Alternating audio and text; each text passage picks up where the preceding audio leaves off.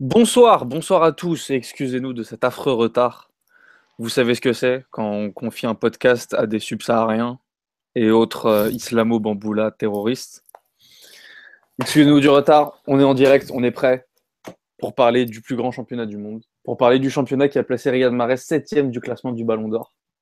Parce que c'était le Ballon d'Or ce soir, c'était la cérémonie du Ballon d'Or. C'était la cérémonie du Ballon d'Or.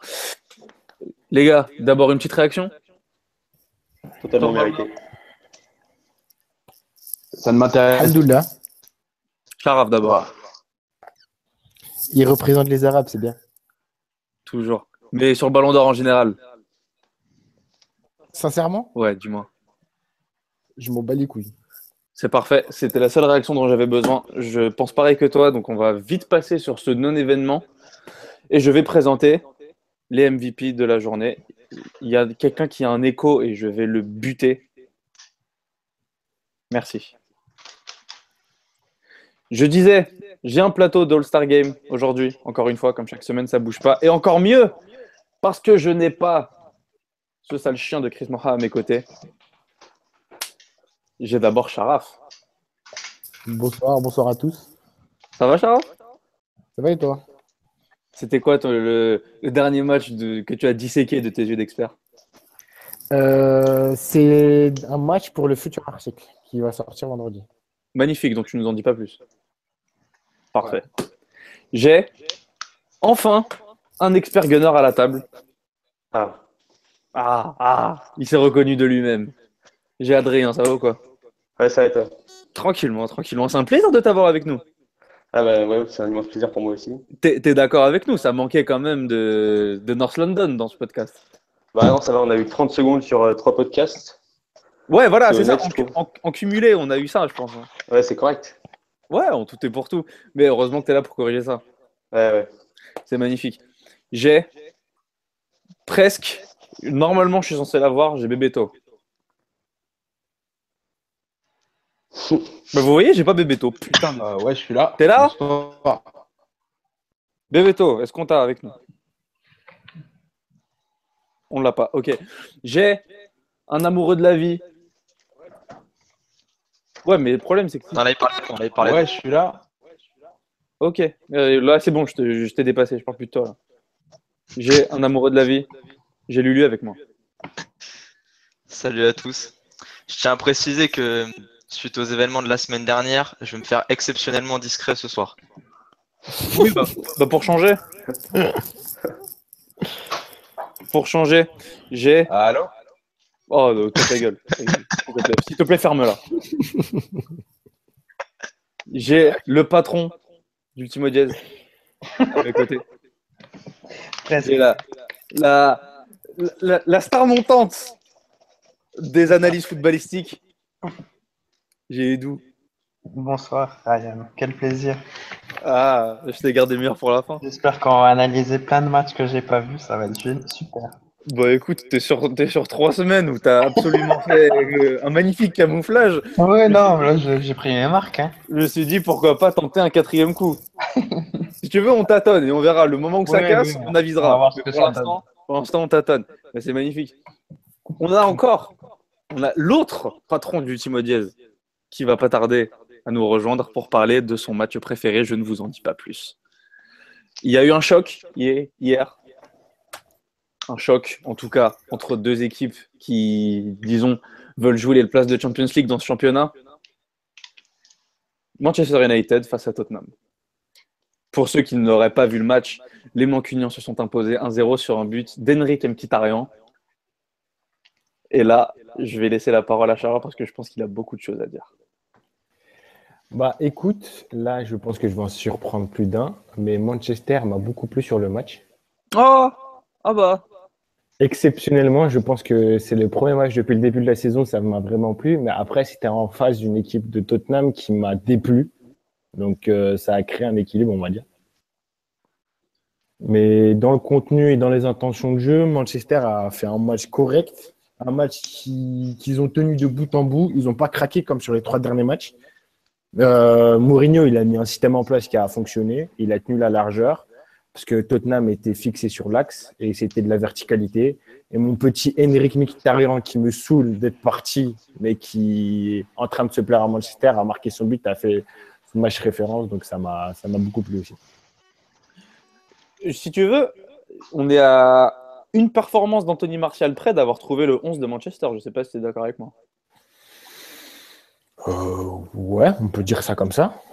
On peut dire ça comme ça, parce que je sais que tu as enfin ton, ton chouchou titulaire sur l'aile droite. On a un milieu de terrain qui performe pas mal. Je l'ai trouvé très, très convaincant. Voilà, c'est ça le problème, c'est qu'il manque encore Monsieur Eric Bertrand. Quoi. Mais C'est euh, ça en fait. c'est ça, mais sinon, à partir de là, on est sur un 11 type quand même. hein. Parce qu'au milieu de terrain, il y a l'équilibre parfait qui permet de, à Pogba d'être un peu plus libre et de faire ce qu'il veut. Il y a Herrera qui est en, qui est en chien de la casse, en piston, qui, qui va faire les allers-retours et ratisser le plus de ballons. Il y a Carré qui va créer l'équilibre. Donc il y a tout en fait au milieu. Et voilà, mais le truc, c'est que tu as, trois profils qui, sans le ballon, se complètent vraiment bien et qui, avec le ballon, sont tous les trois d'une aisance technique assez, assez énorme qu'on ne retrouve pas dans beaucoup d'équipes quand même. C'est ça, et c'est là où Mourinho va, il va être vraiment jugé, et que c'est là où je vais encore plus le regarder. Ça va être sur des équipes où en gros il va être en, en attaque placée, ça va être euh, de la domination, et c'est avec ce milieu à 3 qui va devoir faire des différences. Ça va être, ça va être selon les intentions qu'il va leur demander. Voilà, c'est ça. Mais parce que on en avait parlé déjà dans le premier podcast. Excusez-moi. On en avait parlé déjà dans le premier podcast où on disait que voilà, le milieu de United, c'était vraiment le, la colonne vertébrale à créer dans, dans ce United de Mourinho, où on disait que il y avait Pogba qui était jeté dans le bain en lui disant on sait pas trop ce que tu dois faire, que ce soit avec ou sans le ballon. Et là, on est déjà très très loin de ça, je trouve. hein. A- Ouais, bah oui, là, là, là c'est plus clair. voilà, c'est ça. C'est que, comme je disais, voilà, il y a trois profils qui se complètent sans le ballon et qui, avec le ballon, sont d'une aisance assez technique pour vite projeter le bloc. Et on l'a vu plusieurs fois, surtout en première mi-temps. C'est des, des projections rapides à la récupération du ballon, en profitant aussi de la qualité des ailiers. Justement, ouais, les ailiers Mkhitaryan, il apporte, euh, il apporte quelque chose qu'il n'y avait pas. C'est le jeu plus direct, plus vers l'avant que, Martial ou, Rashford. Martial a, tendance quand même à, garder le ballon, à pas savoir quoi faire, à faire tourner. Et Mkhitaryan, on a vu sur le but, sur d'autres actions, il, il monte direct, il réfléchit pas, il joue. C'est un profil atypique quand même. On est bien d'accord. Et écoute, là, pour ceux qui nous écoutent en direct, Lulu a fait une meilleure entrée de podcast que sur les trois premières tentatives de participation qu'il a fait. Merci beaucoup. Et alors, je- vraiment, il y a quelqu'un qui a un écho et c'est assez insupportable en fait. C'est pas moi. Adrien, Je sais pas, j'ai rien moi. Je crois que ça- Je crois que ça vient de toi. attends. Attends, vas-y, je coupe le micro pour voir. ah bah, ça, Ah c'est bah, bizarre tiens, quand même. ah bah c'est magique. C'est magique. C'était peut-être pas lui, mais Oh, si, c'était lui du coup. Ah, mais pourtant, j'ai rien là. Et là, avec mes écouteurs normalement. et là, je pense que l'écho est revenu. Ok, bon, on va éviter de faire nos réglages en direct. Mais coupez tous vos micros quand vous parlez pas, au moins ça évite les problèmes. On va faire ça, ouais. Écoutons le chef. Moi, j'ai dû débrancher ma souris pour, euh, pour brancher le micro, donc euh, Bref, non, mais s'il vous plaît, on va éviter de faire nos réglages en direct. On va aussi parler de Tottenham, du coup. Tottenham qui était, depuis le début de saison, on va dire, réputé pour euh, la qualité de sa défense. Et qui, là, sur le but de Manchester, a pour le coup vraiment craqué sur, un, sur une action, sur une explosivité en deux touches de balle. Et ça, on n'était vraiment pas habitué que, à Tottenham, que Tottenham laisse des espaces comme ça depuis le début de saison. C'est sur, une énorme erreur d'Harry Kane, surtout. aussi, aussi. C'est franchement, quand je revois l'action, on sent, c'est le, le hurricane, comme on dit. il, a, en fait, il n'a pas encore l'expérience euh, acquise de toutes, ces, de toutes les saisons qu'il est en train de passer avec Tottenham, parce que sur cette action-là, il y a Pogba qui le colle, il est dos au but. À la place d'aller chercher un coup franc ou de créer une faute qui va même pas être une faute, mais que l'arbitre va être obligé de siffler, il va mettre une passe latérale, alors qu'il sait que déjà que ces, ces deux latéraux ils vont monter, c'est la mort assurée, parce que directement, tu as vu Herrera sur une touche de balle, il a même terrain, mais terrain est tout seul devant les buts. Non, oui, il avait, il avait, Ouais, c'est il pas- avait pas besoin de plus. Hein. Excuse-moi, je t'ai coupé. c'est c'est para- c'est paradoxal quand même parce que j'ai trouvé les latéraux assez solides sur ce match de Tottenham. J'ai pas trouvé qu'ils aient spécialement pris l'eau. Et euh, ouais, sur le but, c'est le temps de réaction d'Mkhitaryan qui fait la diff. Mais, mais ils peuvent pas faire grand chose de plus. Ah non, non, oui, non, mais c'est- c'est pour te dire, c'est là où, où Kane, il n'a pas réussi à, genre, à s'adapter en sachant que la- l'attaque placée est en train d'être construite. C'est Tottenham, en fait, dès qu'ils sont en attaque placée, les latéraux, ils commencent à prendre la profondeur. Mais après, non, c'est pas de là à dire que les Par latéraux. à la défense de Tottenham, justement, j'ai pas trouvé qu'ils les latéraux en tout cas étaient à, à remettre en cause sur les duels, ils ont été assez solides, je trouve. Ah oui, non, mais je dis pas le contraire. Tu dis pas le contraire. Après, euh, dans le jeu, en fait, euh, ce que je reproche à Tottenham, c'est que c'est une équipe qui joue à la baballe. En fait, c'est une équipe qui va essayer de créer du beau jeu. Mais il n'y a pas ce, ce, ce- comment dire, ce- cette folie qui va te créer la verticalité. Et quand on voit l'entrée de Moussa, Sissoko en deuxième mi-temps, il a broyé Darmian parce qu'il cherchait que la verticalité, que la verticalité. Et c'est là où ça crée les différences. Alors qu'en première mi-temps, tu avais Dele Alli, il cherchait, en fait, sur toute la mi-temps, il cherchait à mettre que des petits ponts. Il y avait Eriksen, il se cachait. Il y avait Son, il était sur la, en fait, il était sur de la percussion, mais il proposait pas dans la profondeur. C'était trop, c'était trop latéral. On dirait une conservation de balle. Ben, je suis bien d'accord. Au, vu de la compo, je pensais que, enfin, comment dire, c'était prévisible que ça se passe comme ça. C'est, comment dire, c'est des joueurs beaucoup trop d'axes en fait, qui, qui essaient beaucoup trop de repiquer. Il y a, ça perd de sa largeur en fait à ce moment-là. Et c'est là que l'entrée de Moussa Sissoko a apporté beaucoup. Après, Mourinho avait aussi bien prévu ça avec la compo en mettant aussi Darmian à gauche. En mettant Darmian à gauche, tu bloquais aussi. Enfin, tu t'adaptais en tout cas aux ailiers qui décrochent, qui dézonent dans l'axe et qui repiquent dans l'axe. Tu te, tu pars euh, aux solutions de largeur. Et c'est euh, comme tu l'as dit, il a pris l'eau à l'entrée de Moussa Sissoko parce que c'était absolument pas dans le plan de jeu avec Darmian à gauche que Moussa Sissoko, euh, comment dire, percute sur son aile et crée des différences plutôt que de, comment dire, de remiser dans l'axe. On l'a vu comme ça. Et Tottenham, ça m'a pas mal déçu, pas mal déçu, mais c'est surtout en fait, je pense que le duo Harry Kane Ali, je sais pas si vous êtes d'accord, mais on... ça tourne au vinaigre. Hein. Ah non, mais c'est, critique. Et d'où? Ça, ça te surprend, toi, la chute euh, libre de Harry Kane et Dele Alli Ben, je te trouve dur hein, parce que je trouve que Harry il a encore fait un très gros match ce week-end. Euh, on l'attendait au tournant parce qu'on sait que dans tous les gros matchs, ben, il répond présent parce que c'est quand même un attaquant européen. Un garçon avec beaucoup de qualité, beaucoup de caractère, beaucoup de personnalité, qui arrive souvent à tirer son épingle du jeu dans les gros matchs. Et une nouvelle fois ce week-end, ben, c'est ce qu'il a fait. Euh, le score est anecdotique pour moi parce qu'il a fait vivre un véritable calvaire euh, au Red Devils pendant 90 minutes. Et euh, vraiment, cette défaite ne reflète pas le match d'Harry, qui a vraiment été éblouissant. Et c'est la même chose pour Dele Alli, hein, qui est vraiment un formidable numéro 10. Euh, on peut dire que c'est le numéro 10 que la Grande-Bretagne attendait depuis des décennies maintenant, depuis euh, George Best. Donc, euh, je te trouve un peu sévère. Bah écoute, bah, je vais prendre sur moi du coup. je vais prendre sur moi, mais merci en tout cas d'avoir euh, Bah, établi quelques vérités sur. Et, euh, euh, on peut souligner le gros match de Didier au milieu de terrain côté, euh, côté euh, Tottenham aussi. Il a pas joué, putain de merde. Ah merde oh, bah- oh, le faux pas. Oh, le Oh faux- putain, la tuile oh, la tuile. Ah bah c'est presque dommage ça. Du coup, euh, alors que laissez-moi deux secondes récupérer le classement sous les yeux. Oui, parce que j'aime beaucoup faire le point stat. J'aime beaucoup faire le point stat. On a Tottenham qui est à 3 points de Manchester City, Manchester qui revient à 3 points de Tottenham. Ça va se battre. Ça va se battre donc sur les prochaines journées pour cette cinquième place, pour essayer de gra- grappiller la quatrième.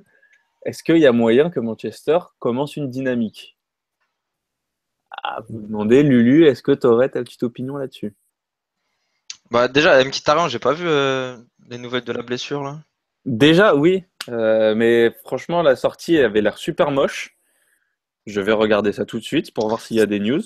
Parce que, euh, parce que sans lui, euh, sans lui, Bah oui, voilà, c'est avant ça, avant, avant ça, il n'y a pas beaucoup de différence justement sur les attaques entre Tottenham et Manchester. Ça tourne beaucoup, c'est c'est très horizontal et voilà. Heureusement qu'il y a Ibrahimovic qui fait la différence parfois parce que. Eh ben écoute, update de Mourinho. Euh, de manière optimiste, il pourrait revenir pour Noël. Donc voilà, là, ça change à peu près. Ça change à peu près mon constat à la con d'il y a 20 secondes. Euh, Est-ce que ça pourrait, est-ce que ça pourrait couper du coup leur, euh, leur bonne lancée de ce match-là? Non, Disons bah, le peu, Euh, peu de surtout avec le, Boxing. Day, avec le Boxing Day, ça va être chaud. hein. Ça, ça va être chaud. Ça va être chaud en tout cas, mais bon. Edou, tu sais ce qu'on dit du Boxing Day Mais c'est là que le championnat se joue. hein. Et match contre double. Contre double, mais littéralement. Littéralement, oui. C'est, Les, c'est un- les- ce sont des les matchs points, les points. Magnifique. Alors, j'avais lancé un petit sondage express sur le compte Ultimo Diaz. Manchester United a-t-il, à quelque chose près, trouvé son 11 type 35% de oui et 65% de PTDR Pogba sur côté. Alors bon, je, trouve, je, trouve, je trouve les diésistas quand même assez, C'est deux débats différents. assez durs avec nos Red Devils. Assez dur avec nos Red Devils. Je pense qu'on a assez parlé quand même. blague. Comment? Les, les, les gens qui disent ça, ce sont des bonnes blagues. On est bien d'accord. On a une réponse de Doumbella Chemise, magnifique, euh, magnifique qui dit que qu'il trouve que Mourinho devrait trouver un moyen de faire jouer Mkhitaryan, Herrera et Mata ensemble, peu importe le reste, j'ai presque envie de dire. C'est vrai que là, Mata, ça. Bah, pff, au final, si tu mets Mata, on va dire que si tu Mkhitaryan, mets- faudrait qu'il joue, euh, qu'il joue plus côté gauche, du coup. Pas forcément. Parce que, en gros, si tu mets Mata, on va dire que tu fais sauter Martial, parce que je pense que son milieu à 3 là, il va plus le toucher. Ouais, voilà, c'est surtout ça en fait. C'est que Mata récupérerait Voilà. un poste des trois en attaque. Quoi. Ça va tuer. En fait, en soi, ça peut tuer euh, Pogba, parce qu'avec la liberté qu'il a sur le terrain, avec la, les... en gros, vu que Mkhitaryan il est excentré, Martial est excentré, il a à peu près tout l'axe pour lui. Et s'il se met à deux, on va se retrouver sur le système de début de saison où, en gros, ça va être, euh, ça va être un, un jeu à la baballe, ça va être de la conservation U et ça va centrer pour euh, Kibra mettre la tête. Mais là, du coup, le truc, c'est qu'il y a de plus en plus une place à prendre avec les méformes de Martial. Quoi. Ah oui, ça c'est sûr. Ouais, ça c'est sûr, parce que là, son match, enfin, il perd un peu plus le crédit que euh, Mourinho va bien encore lui accorder. Bah là, c'est ouais, c'est une crise de confiance. hein. C'est ça. hein. C'est- D'ailleurs, il y a une question euh, de Fireman sur YouTube qui Ah. vous demande euh, est-ce que vous pensez pas que Depay peut titiller Martial vu le, vu le contexte actuel? Putain, mais tu sais que je l'avais complètement oublié. Ouais, mais en fait, il est plus du tout dans les plans. Mais c'est vrai que Ah, c'est ça, mais- ça serait le, Mais, mais vraiment, ça mais serait le, je sais pas si on la a, solution. quoi. si on a des gens qui, ça serait, ça aurait été bien si on avait Maha pour nous en parler. Je sais pas du tout. Est-ce qu'il déjà il jouait l'Europa League euh, Memphis? Peut-être demander à Enzo Montana si, s'il écoute. Ah, ah, ah, Tu voulais le caler. Hein. Bah, écoute, c'est gagné. Tu peux y aller. Hein, c'est bon. Fin de podcast pour toi. Ah, c'est bon. T'es je suis là. content, Alu Je vais vérifier ça tout de Ouais. suite. Attends. Moi, j'ai pas de clavier. je- J'aimerais bien chercher, mais. Non, mais ne vous inquiétez pas, de toute façon, on va pas s'embrou- s'embrouiller d'une recherche pour ce joueur de merde. On va passer à la suite. Il a pas joué, mais il n'était pas là, Memphis, euh, pour l'Europa League. Il était pas là non plus pour l'Europa League. Si, il, a, d'accord. il a joué au début. Je crois qu'il a joué au début, Oui, non? voilà, il me Mais semblait que qu'il avait pas- joué un match, le premier match, un truc du genre. Mais il avait rapidement cassé sa mère sur le banc, en fait. Non, mais apparemment, il s'entraîne jusqu'à 1h du matin, comme dans. euh, comme Rames, soi-disant. Ah ouais, ouais, d'accord. Visiblement, Mourinho dans la cure. Après, il y a une place à jouer à- pour les Young, euh, Rashford. Voilà, c'est ça, c'est que-.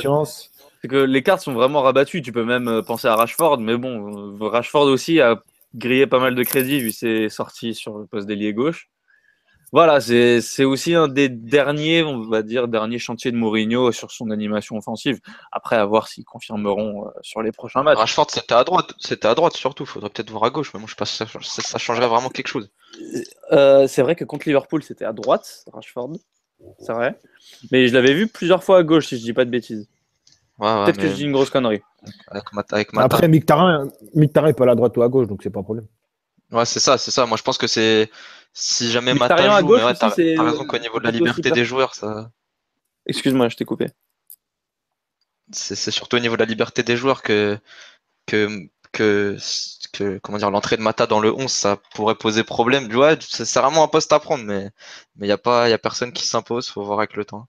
Il va aller recruter quelqu'un. Tu penses? Je sais pas. Ça m'étonnerait pas. ça, ça encombrerait quand même pas mal. euh. Les mecs, on parle de Manchester United. hein, et Les encombrements, ils s'en foutent. Ouais, c'est sûr. Non, mais je veux dire, ça te. ça te créerait vraiment un embouteillage énorme. Tu as vraiment quatre mecs pour un poste à ce moment-là et ça serait hyper toxique pour, le, pour, le- pour un début de club. Quoi. Je sais pas si Mourinho a envie de s'encombrer de tant de concurrence que ça. Après, à voir, hein, peut-être que tu as raison. C'est aussi peur. très Ah. probable qu'il lâche 40 millions sur le premier ailier venu au mercato d'hiver. hein. Après, j'ai une idée, je ne sais pas si elle va être vraie, mais c'est une supposition. Mais j'ai peur que la, la carrière de Martial prenne un tournant comme De Bruyne, en fait. Ah ouais? Tu veux En gros, dire il va, euh, il, va être en, cri- il va être en crise de confiance. Soit il va être bridé, ou soit il va être en crise de confiance par Mourinho, parce que là, il va voir qu'il n'est pas, il est pas très bien. Martial, il va plus plaire.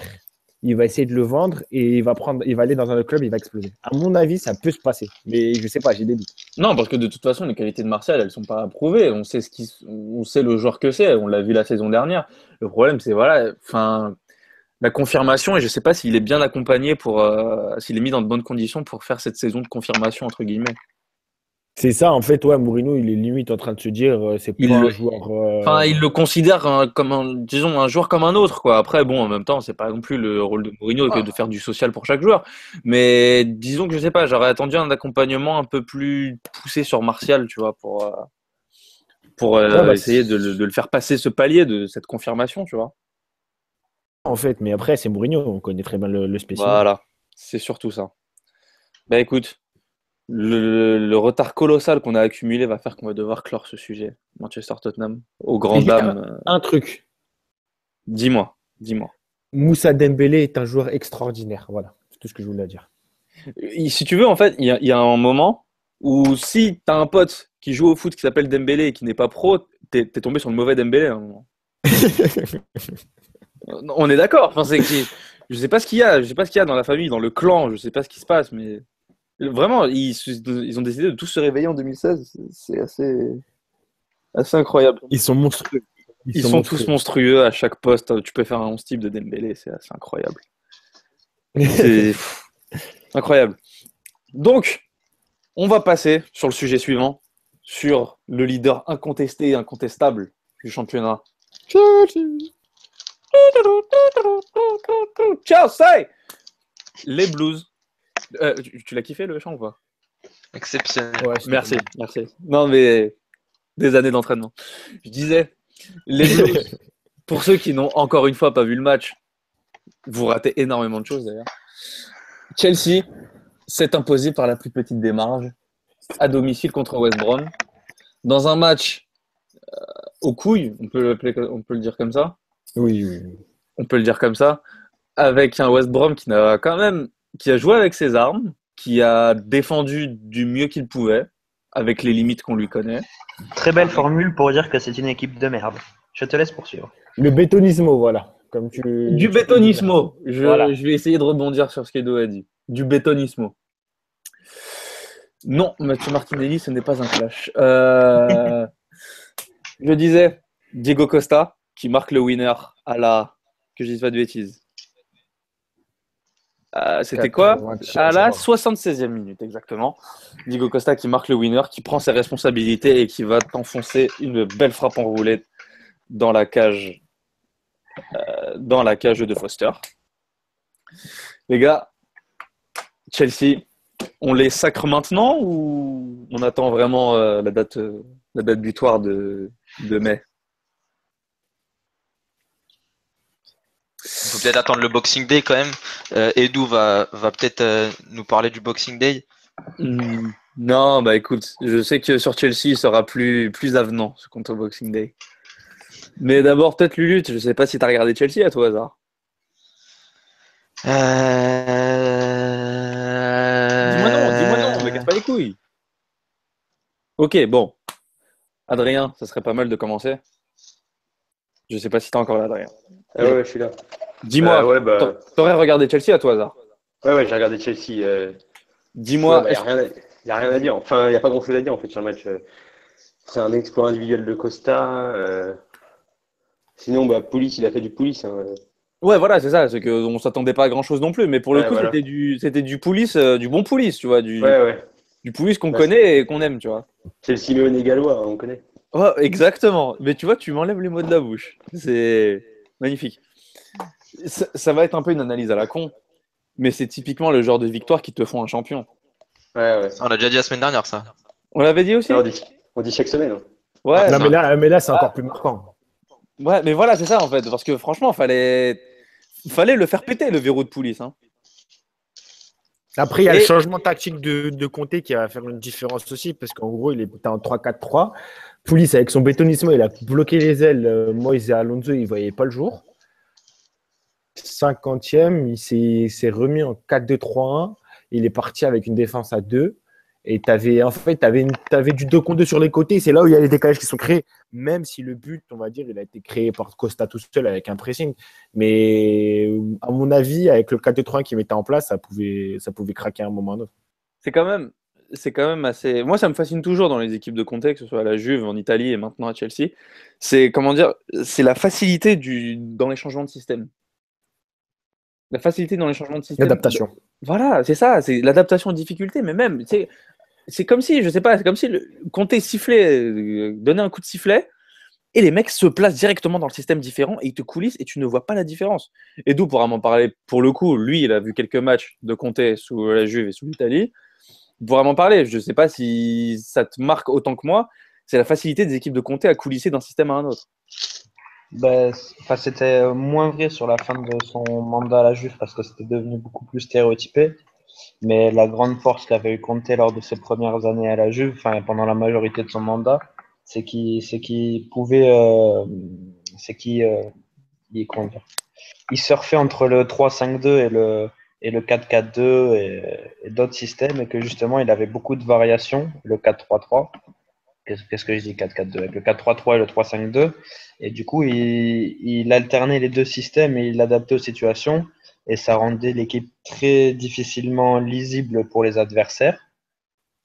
Et euh, après, sur la fin, il, il était vraiment passé en 3-5-2. C'était devenu le système de référence. Mais pendant longtemps, ouais, il, il passait de l'un à l'autre. Et du coup, ça rendait vraiment l'équipe très, euh, très dure à manœuvrer. Exactement, mais c'est ça. Et là, on retrouve ça à Chelsea. Et du coup, si tu veux, tu es dans un championnat où, disons, les changements tactiques en plein match ne sont pas euh, la norme quotidienne. Bah, c'est ce qui fait sa force par rapport, on en parler après, mais par rapport à Guardiola. Et c'est ce qui fait sa force par rapport à Guardiola et même à Klopp, je te dirais. Euh, Pour, parce qu'on parle maintenant Ouais. du, du trio des trois coachs, euh, des, trois, des trois grands coachs, on va dire, qui mènent la danse en première ligue avec Pep, Klopp et Conte. Et du coup, et Conte, c'est le seul qui, qui maîtrise à ce point-là le, le changement tactique, si tu veux. Klopp, il va maîtriser les changements dans les transitions et dans l'intensité.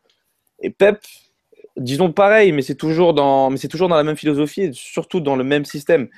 Conte, c'est lui qui va vraiment apporter une différence dans le, dans le placement des hommes et dans le, dans, comment dire, dans la lisibilité Même, du même match. la- même- même l'animation, enfin, on l'a surtout, vu- on l'a surtout vu à- dans le match entre Chelsea et City. euh, euh, Il y a une différence entre euh, le moment où ils mènent, le moment où ils, où ils sont menés, que, que City, y a, il y a, il y a- ça change pas, ça bouge pas, Ouais, voilà, peu ça, importe le score, peu importe euh, le déroulement du match. Voilà, c'est ça en fait. C'est qu'on dirait vraiment qu'il y a un système, enfin, j'exagère un peu, mais disons qu'il y a un scénario en tout cas pour chaque situation de match. Et que Chelsea a vraiment énormément travaillé là-dessus, plus que dans, dans une quelconque, comment dire, une quelconque progression individuelle de chaque joueur, etc. Comme on peut le voir dans d'autres clubs. Mais euh, c'est vraiment qu'il y a un système pour chaque situation de jeu. Je ne sais pas si Sharaf est d'accord. Lui qui analyse Ouais. Chelsea avec grand plaisir. Bah ouais, c'est ça, mais au final, le, le 3-4-3, ça a gêné tout le monde au début quand il l'a placé, parce qu'au final, c'était c'était pas habituel à- en première ligue et la largeur a été directement prise. Et lui, il prenait les forces sur ses largeurs et sur Moïse et Alonso. Dès qu'il a mis le bétonisme, il a réussi à changer. Et je pense que là, il prépare aussi des. Je pense qu'à mon avis, à un moment ou à un autre, il va commencer à mettre en place aussi le 4-2-4 sur certaines phases de jeu pour euh, avoir plus de, de densité dans l'axe, dans la surface et avoir les, les deux pistons qui vont monter un peu plus haut. Et franchement, moi, à mon avis, pour revenir à ta première question, pour dire ouais, si on doit déjà se sacrer Chelsea, à mon avis, si je me trompe pas, le 31 janvier, il y a Liverpool-Chelsea, c'est ça? Exact. Si le 31 janvier, il gagne, on peut commencer à placer les confettis et la scène pour célébrer le titre à Stamford Bridge. Parce que, parce que franchement, si tu veux, c'est que de l'autre côté, tu auras Arsenal qui va avoir un mois de janvier absolument dégueulasse entre les enchaînements de Ligue des Champions et de championnat. Même que Arsenal, tout simplement, t'as pas besoin d'argumenter euh, plus que ça. tu vas faire grogner Adrien, c'est dommage. C'est sa première, le pauvre. Mais arrête un peu. Je disais. Attends, que je te, que je te regarde ça. Chelsea, là, va se déplacer à Sunderland. Va se déplacer à Crystal Palace. Va recevoir Bournemouth. Et va recevoir Stoke pour passer les fêtes au chaud. Déjà, ils sont censés, on est d'accord, normalement, si tout se passe bien, faire un 12 sur 12 sur ça. Clairement, oui. De l'autre côté, ils vont profiter que le même jour, il y ait un Liverpool-Manchester City. Ah. Le, le 31 décembre. Ouais. Et ils profitent aussi, ils pourraient profiter du fait que Liverpool cale ses derniers matchs, de l'inconsistance de Manchester City. C'est vraiment sur le mois de décembre, janvier. Je pense que voilà, comme euh, l'a dit Sharaf, c'est là que, selon moi, ça pourrait, comment dire, qui pourrait accentuer leur dynamique et creuser l'écart. Et voilà, et s'ils gagnent ce match de fin janvier contre Liverpool, à ce moment-là, je pense qu'ils auront vraiment une avance euh, irrattrapable. Surtout qu'ils sont éliminés en League Cup et ils rajoutent la FA Cup. après. Voilà, c'est ça. C'est que faudra mettre un tirage bidon de FA Cup contre je sais plus qui. Mais sinon, il n'y a absolument rien dans le calendrier pour les déranger. Quoi. Les mecs n'ont que la première ligue sur quoi se concentrer. Ouais, ils, vont, ils vont dérouler, ça va être plié en février-mars et ils vont commencer à faire tourner tranquillement. Ça va être ça. Après, je pense qu'il y a. Va y avoir un, vrai tournant, c'est euh, le huitième de finale d'Arsenal. Je pense que si Arsenal ils arrivent à, faire le- l'exploit et sortir le Bayern, ça va quand même enlever une très grosse épine du pied de Chelsea. Parce que là, on est dans une situation, après c'est difficile de juger mi-décembre, mais on est dans une situation où, euh, où quand tu regardes la la même con- chose pour City. ou quand tu regardes, voilà, ou quand tu regardes la concurrence de Chelsea, bah, bon, tu sais que Manchester United, c'est mort. Euh, Liverpool, City, City, ils ont un exploit à faire aussi. Hein. C'est pas, euh, c'est pas. bah, Je pense que Chelsea, c'est Non, d'autant plus non, non, inquiété mais par dire- City. City, euh, je veux dire, t'as Manchester United qui est mort, t'as Liverpool qui paraît bah, bien trop euh, irrégulier et, et léger pour, pour inquiéter Chelsea.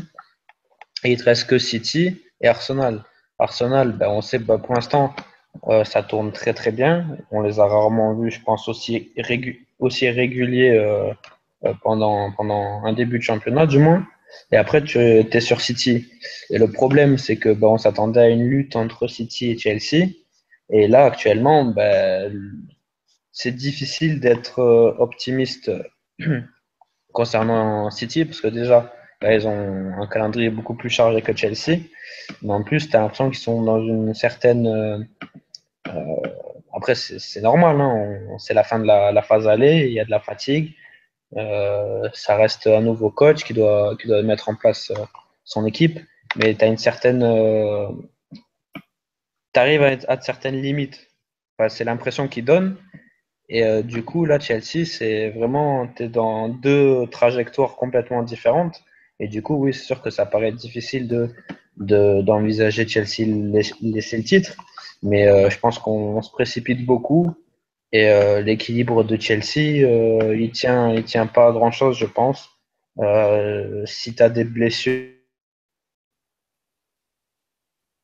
si tu as, si Kanté ou Matic qui se pètent longtemps, euh, Diego Costa, voilà, ça, on n'en parle pas, mais Diego Costa, si, si jamais il a un pépin, t'as pas de, t'as pas de solution derrière.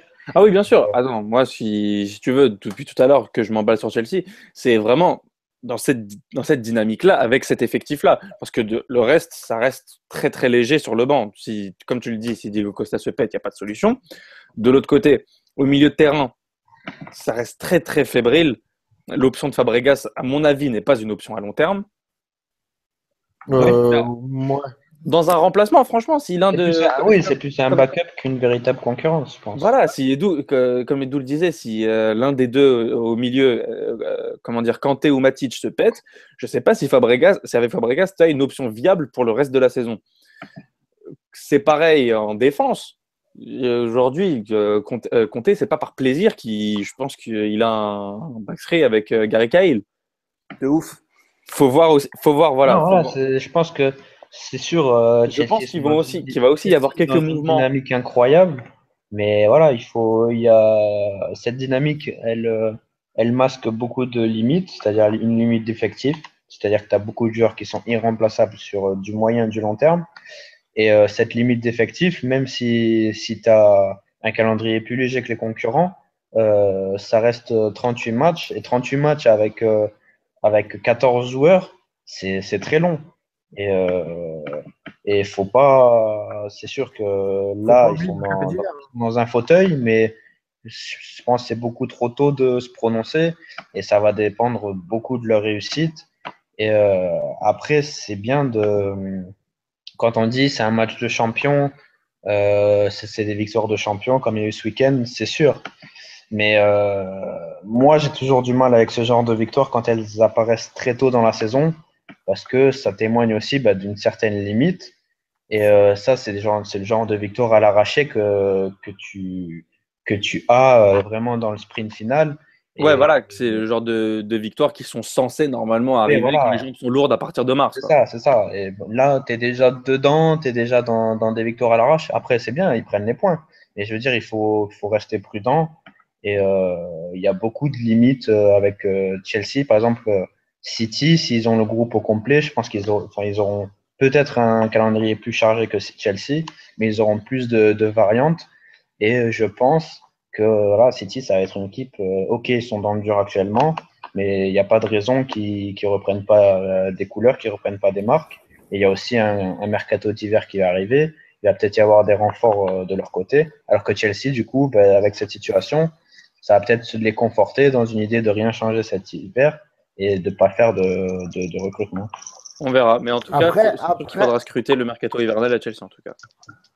Après, le truc où je suis pas d'accord, c'est qu'au final, tu regardes bien Chelsea, ils ont des joueurs jeunes, ils ont des Chaloba, des Loftucci qui vont commencer à intégrer le groupe. S'il voit qu'il y a des difficultés, il y aura un mercato d'hiver où ils vont sûrement aller chercher un défenseur central. Ils vont essayer de chercher un autre piston par rapport à Kanté pour un, un piston, un box-to-box pour le remplacer. Et euh, après, il y a l'insertion des. C'est surtout le truc où Kanté, je pense, il va faire la différence et qu'il va commencer à insérer les jeunes. Et quand tu me dis que City, avec un groupe au complet, va être un peu plus dans le, dans, on va dire dans la, dans la permutation d'effectifs. Euh, il y a des limites aussi qu'à City, on voit très vite avec leur effectif, même s'il est de qualité, c'est pas de très grande qualité qui va permettre de changer par rapport à un Olito ou un Leroy Sané comme on a pu voir ce week-end. Oui, bien sûr. Après, euh, c'est juste, enfin, oui, dans l'absolu, euh, bah, je, je, le disais la semaine dernière, je crois, il y a deux semaines, l'effectif de Chelsea, de City, moi, je le trouve limité. Mais je trouve quand même qu'ils ont plus de, de profondeur que, que, que, Chelsea. Et euh, peut-être, euh, après, ça c'est euh, peut-être que tu seras pas d'accord, mais je trouve qu'ils ont peut-être potentiellement moins de joueurs indispensables que peut l'avoir Chelsea.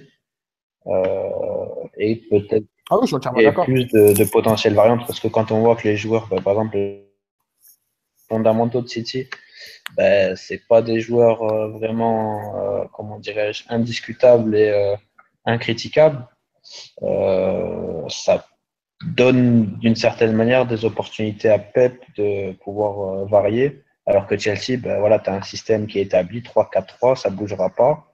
Enfin, ça bougera pas sur le papier et ça bougera pas au niveau des hommes. Quoi. dire, euh, tu n'as aucune aucun joueur sur le banc qui peut vraiment gagner sa place sur le terrain. Et ça, sur le long terme, c'est pas évident. Après, ouais, ça va être le mercato d'été et le mercato d'hiver qui vont faire la différence à Chelsea on par a, rapport à l'année prochaine. On a une petite question sur l'hashtag UltimoPL de Phénoméno. Vous pensez que Chelsea peut chercher le record de victoires consécutives? Point d'interrogation. On rappelle, Chelsea est à 9 victoires consécutives en Première Ligue. Arsenal a le record actuel avec 14 victoires en première ligue. Euh, je vais vous ressortir donc les matchs qui arrivent pour Chelsea. Ça, c'est intelligent, ça. Ah, putain, tu, la vois cette entrée? Tu la vois cette entrée? Mais il n'est pas incroyable. Excuse-moi, non, continue, t'inquiète, je voulais pas euh, te déranger. Excuse-moi, mais vraiment, mais en plus, je t'ai préparé une belle entrée, mais bon, maintenant, t'as tout gâché. Évidemment. Non, mais tu pourras refaire semblant, c'est pas grave. je disais, 16e journée de Première Ligue, donc Chelsea se déplacera à Sunderland. Avant d'aller. Sunderland, avant d'aller. Un déplacement très dur juste après. À Crystal Palace. Ah oui. À Crystal Palace. Ensuite, ils recevront Bournemouth. pour ensuite recevoir Stoke. Ça fait 13 à ce moment-là, si je dis pas de bêtises. Le, pour le- la 20e journée, à ce moment-là, ils se déplaceront à Tottenham. Ils se déplaceront à Tottenham. Et s'il, y a- s'il devait y avoir victoire consécutive encore jusque-là, ce serait dans le déplacement à Leicester qu'il pèterait évidemment la série. Oh là là, non, là, ça va être chaud quand même. Ça va être chaud Ouais. Bah, surtout Tottenham, deux jours après le jour de l'an. Ça... ça- Ouais, en plus, ouais. ouais. Non. Tottenham, j'ai même pas peur. Ah, ah ouais, à ce point-là. Ah, ah, mais clairement. Mais le pire, le- en fait, ça va être les galères, ça va être Bournemouth. Et si le, le record, faut le faire à Leicester, je pense que ça va être une très, très, très grosse galère. Bah écoute, on sait que Leicester est capable du meilleur comme du pire. J'ai envie de te dire que la transition est toute trouvée. J'ai envie de vous dire que samedi soir à 18h30, heure de France, 17h30, heure d'Angleterre, Ça va, Edou il s'est passé Ah ouais, toi. un petit match dans les confins de Leicester. Leicester a reçu donc Manchester City, le champion en titre, qui recevait donc les hommes de Pep. Et pour ceux qui n'auraient pas vu le match, pour ceux qui n'auraient pas vu le match, Leicester a mené. Euh, Ils, ils ont mené 4 à 0, si je dis pas de bêtises. Il faut, il faut moins d'espace entre tes mots, euh, Ryan. hein. Ouais, je- Alors- excuse-moi, non, mais je suis tout troublé encore de ton arrivée, si tu veux. J'ai- envie de lâcher, en fait, si tu veux. De, Ah, de je rigole, je rigole. Et donc, Leicester a mené City par 4 à 0 avant de concéder deux buts en fin de match. J'ai envie de vous dire, messieurs, qu'est-ce qui se passe dans le cerveau de monsieur Pep Guardiola? Qu'est-ce qui se passe dans la ville bleue de Manchester? Yous, maintenant que tu es arrivé, tu vas pouvoir parler je- du match. Non, mais je vois que, je vois que tu me passes la, la balle chaude direct, quoi. Ah Euh, bah, attends. même Bah pas écoute, de sans échauffement. D'ailleurs, au fait, Yous, est-ce que Allez, tu pourrais, avant de commencer à parler de, de ton chauve préféré, y a? Non, mais non, mais les gens, te connaissent, c'est pas la question. Ils te connaissent plus que moi, si tu veux, moi qui fais un mois de podcast. C'est pas la question. Est-ce que tu peux dire au, Dissistas qui est dans les fourneaux ce qui t'occupe depuis maintenant trois jours? Ben, et j'ai été encore là. J'étais sur un truc qui s'appelle CCMG, voilà, pour ceux qui connaissent. Et j'étais en plein montage là. Le quatrième volet. Tu veux dévoiler le, la cible du prochain CCMG ou tu gardes la surprise? C'est simple, c'est une équipe de merde. Voilà, Oh, bah, bah voilà. Il n'y a, y a pas beaucoup de choix. euh, Il y pouvez a pas deviner, beaucoup hein. de choix une fois qu'on a fait le PSG et l'OM. Donc, on connaît un peu la ligne éditoriale, vous pouvez vite comprendre. euh, voilà. En Ligue 1, il n'y en a pas. Mais pour ceux qui nous écoutent, vous avez maintenant l'exclusivité du prochain CCMG. Voilà, ça, ça je, te, je te laisse la parole maintenant. Voilà. Non, non, pour, pour revenir, sur, pour revenir sur, euh, sur Pep, j'apprécie que dans ta, dans ta question, il n'y a pas de, de pic ou de petite. euh, Ah non, non, jamais. Et en plus, on est sans Maha, donc euh, moi, c'est un podcast sans pic. Non, mais je vois que c'est un, un- un podcast sain, tout simplement. Voilà, Exactement. les quatre lettres parfaites. C'est un podcast très sain. Euh, Qu'est-ce qui se passe dans la de Pep ces derniers temps Euh, Moi, ce qui, pour parler vraiment du match de, de Leicester, ce qui m'a frappé, plus que, plus que, c'est surtout le comportement des, le comportement des joueurs sur le terrain. Ça a été, ça a été frappant le manque de, le manque d'envie. Euh, City s'est fait bouffer dans les duels dès le début. Euh, après, voilà, c'est sûr que quand tu prends deux buts en cinq minutes sur les deux premières actions chaudes, c'est un vrai coup sur la tête. Mais il y a des erreurs individuelles qui sont vraiment incroyables et impardonnables à ce niveau-là.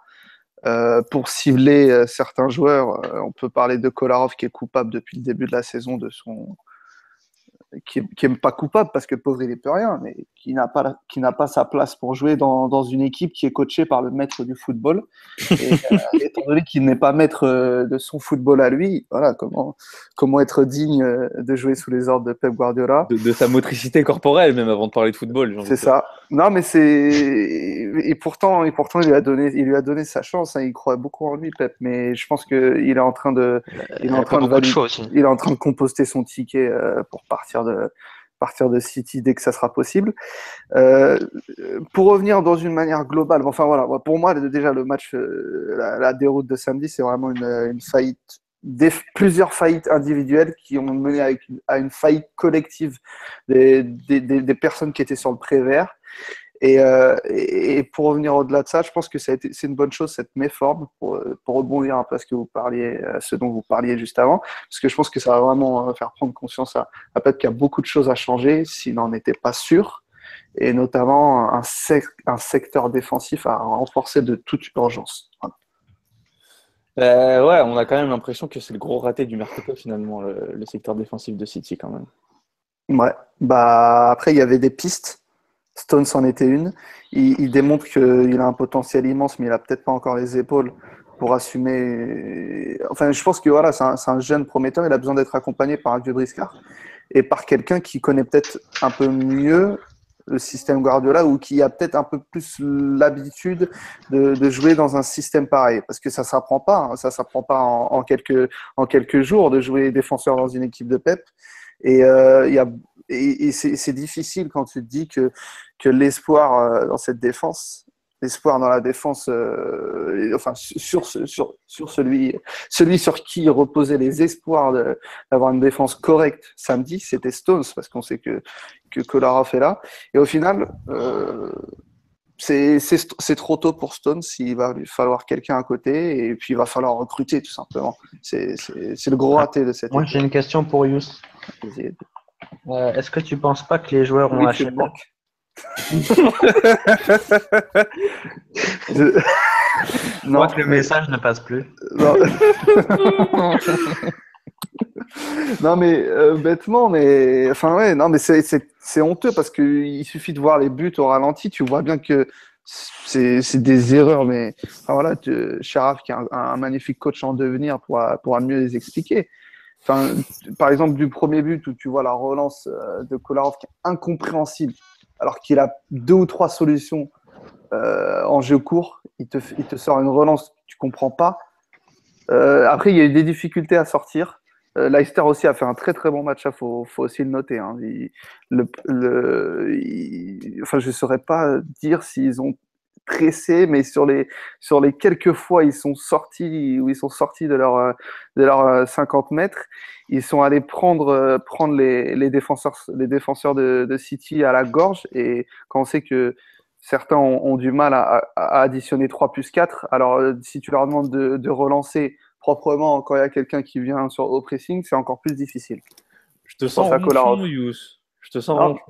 Non, mais tu sais, il y y, a des milliers de footballeurs en France, en Europe, il y en a des millions, qui, qui, qui rêvent de, de, de ne côtoyer Pep ne serait-ce qu'un jour, tu vois, pour, euh, pour, euh, pour augmenter sa, sa, sa faculté d'apprendre football.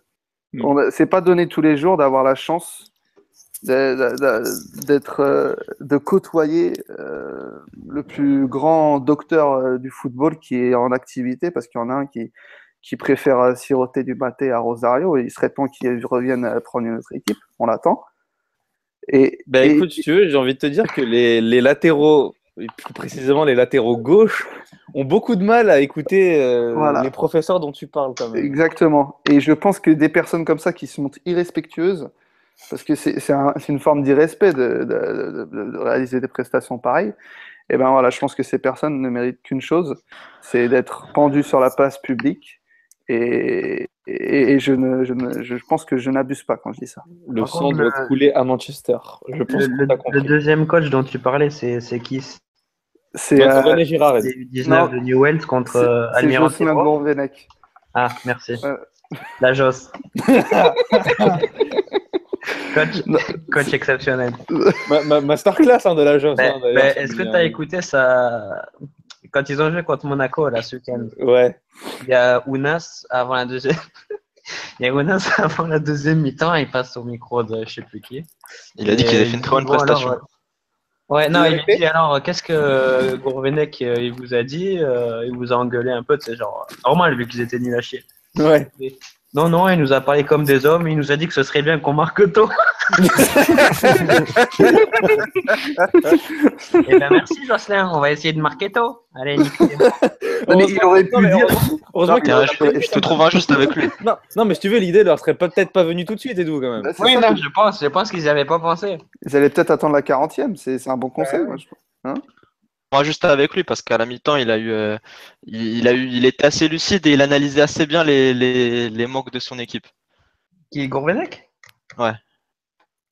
Contrairement à, je sais plus qui a été interviewé en plus avant la mi-temps. Bon, c'est pas le sujet, mais Euh, euh, qui a dit, oui, qui a dit que Bordeaux avait fait une très bonne prestation et que et que c'était rageant parce que ils- chaque occasion ils marquent un but Monaco comme si c'était pas vraiment euh, ça c'est pas loin ça.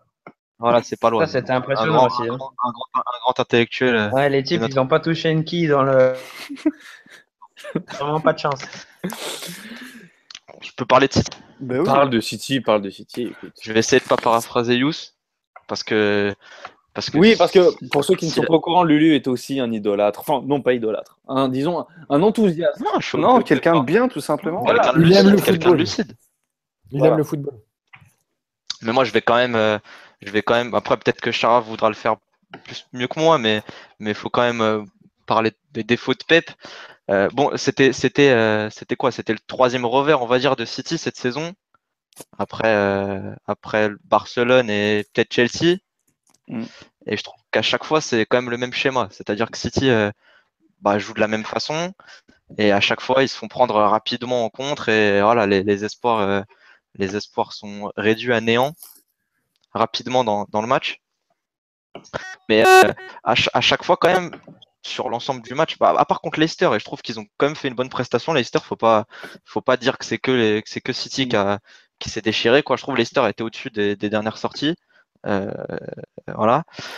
Euh, City quand même a l'air au-dessus à chaque fois, que ça soit contre le Barça, même contre Chelsea pendant un moment, et hier quand ils revenaient, quand ils, quand ils ont mis les deux buts.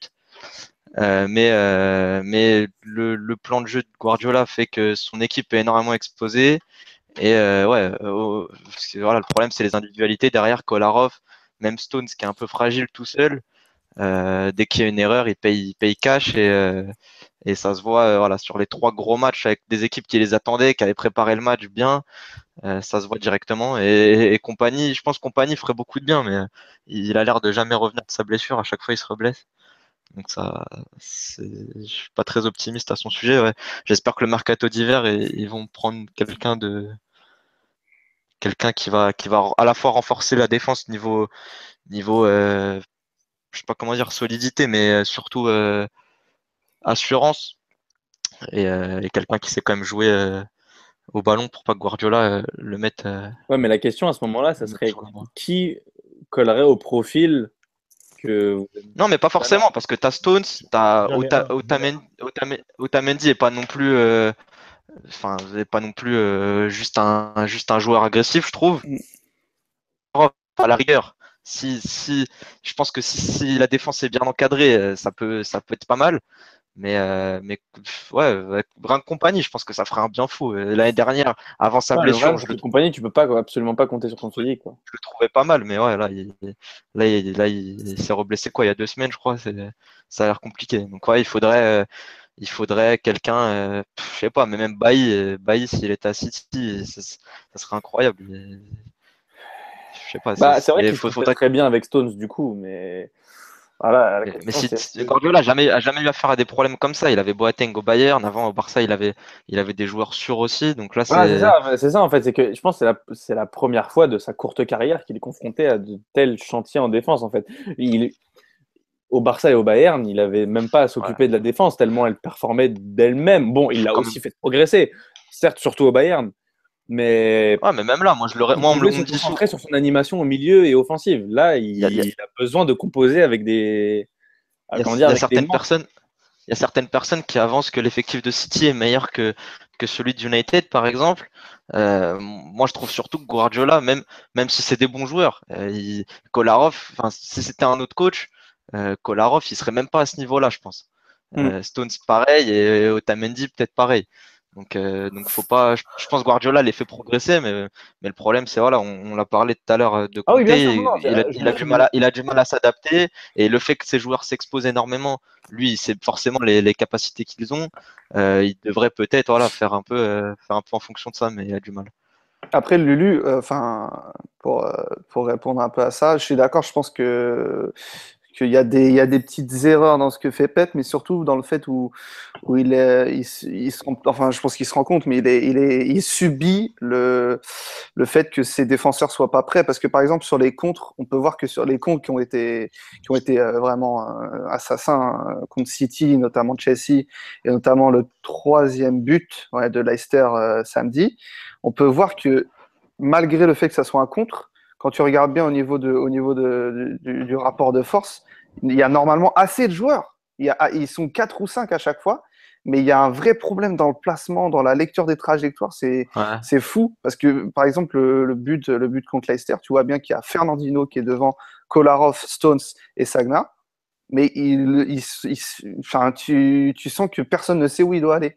Et il y a un vrai, il y a un vrai problème, euh, il y a un vrai problème individuel parce qu'au final, tu te rends compte que avec d'autres joueurs, ça serait différent. Et, le fait qu'avant, il y avait Boateng, avant, il y avait Piqué, ça, Ouais, ça mais change. Guardiola, Guardiola, la seule chose qu'il a jamais montré, c'est sa capacité à faire évoluer un un joueur sur vraiment sur ce point-là, sur, le- Mm. sur le côté euh, l'aspect physique, l'aspect euh, ouais, l'aspect vraiment du, du défenseur quoi. Et je pense que ça l'intéresse pas en fait. Et autre chose, je sais pas si tu vas me rejoindre, Lulu, Il, il a, il a dit lui-même, ouais, c'est pas un coach de tacle. Donc, euh, Exactement. je sais pas si on peut lui dire quelque chose. il y a un truc aussi, j'ai l'impression, qui, qui dessert City. Et je sais pas si c'est une consigne de Pep euh, dans l'objectif d'être euh, compétitif sur tous les tableaux et dans la- sur la durée. C'est que je trouve qu'il y a un- un- une vraie baisse d'intensité au, niveau de- au niveau des efforts défensifs des offensifs. À la perte du ballon, il y a, euh, par rapport au début de saison, notamment Ouais. contre Leicester, mais, c'est un truc de fou. mais tu vois, Comment plus personne Ouais, fait l'effort et il y a quasiment plus de pressing. Et euh, là où Agüero, par exemple, sert beaucoup pour déclencher le pressing, on l'a vu contre Chelsea, là contre Leicester avec Iheanacho, tu, tu, vois, tu vois la différence. Et quand tu as De Bruyne et Silva qui sont peut-être deux, deux super joueurs, mais deux flemmards, c'est c'est peut-être difficile au niveau de. Ouais, complètement. Niveau- mais, après, ça, c'est quelque chose. euh, c'est que je pense, je pense pas non plus que ça soit la source du problème, parce que qu'à l'époque du match des matchs contre le Barça, euh, ils étaient beaucoup plus, beaucoup plus rigoureux et Ah ouais. même je les ai trouvés. Moi, moi, je suis, je suis- on n'est pas beaucoup à dire ça.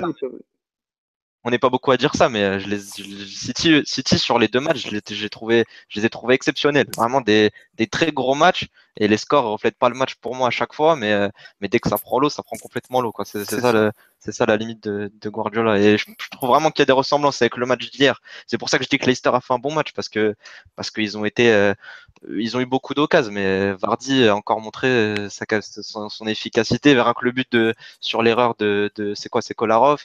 Ouais. Euh, pff, il n'y a pas beaucoup qui la mettent quand même.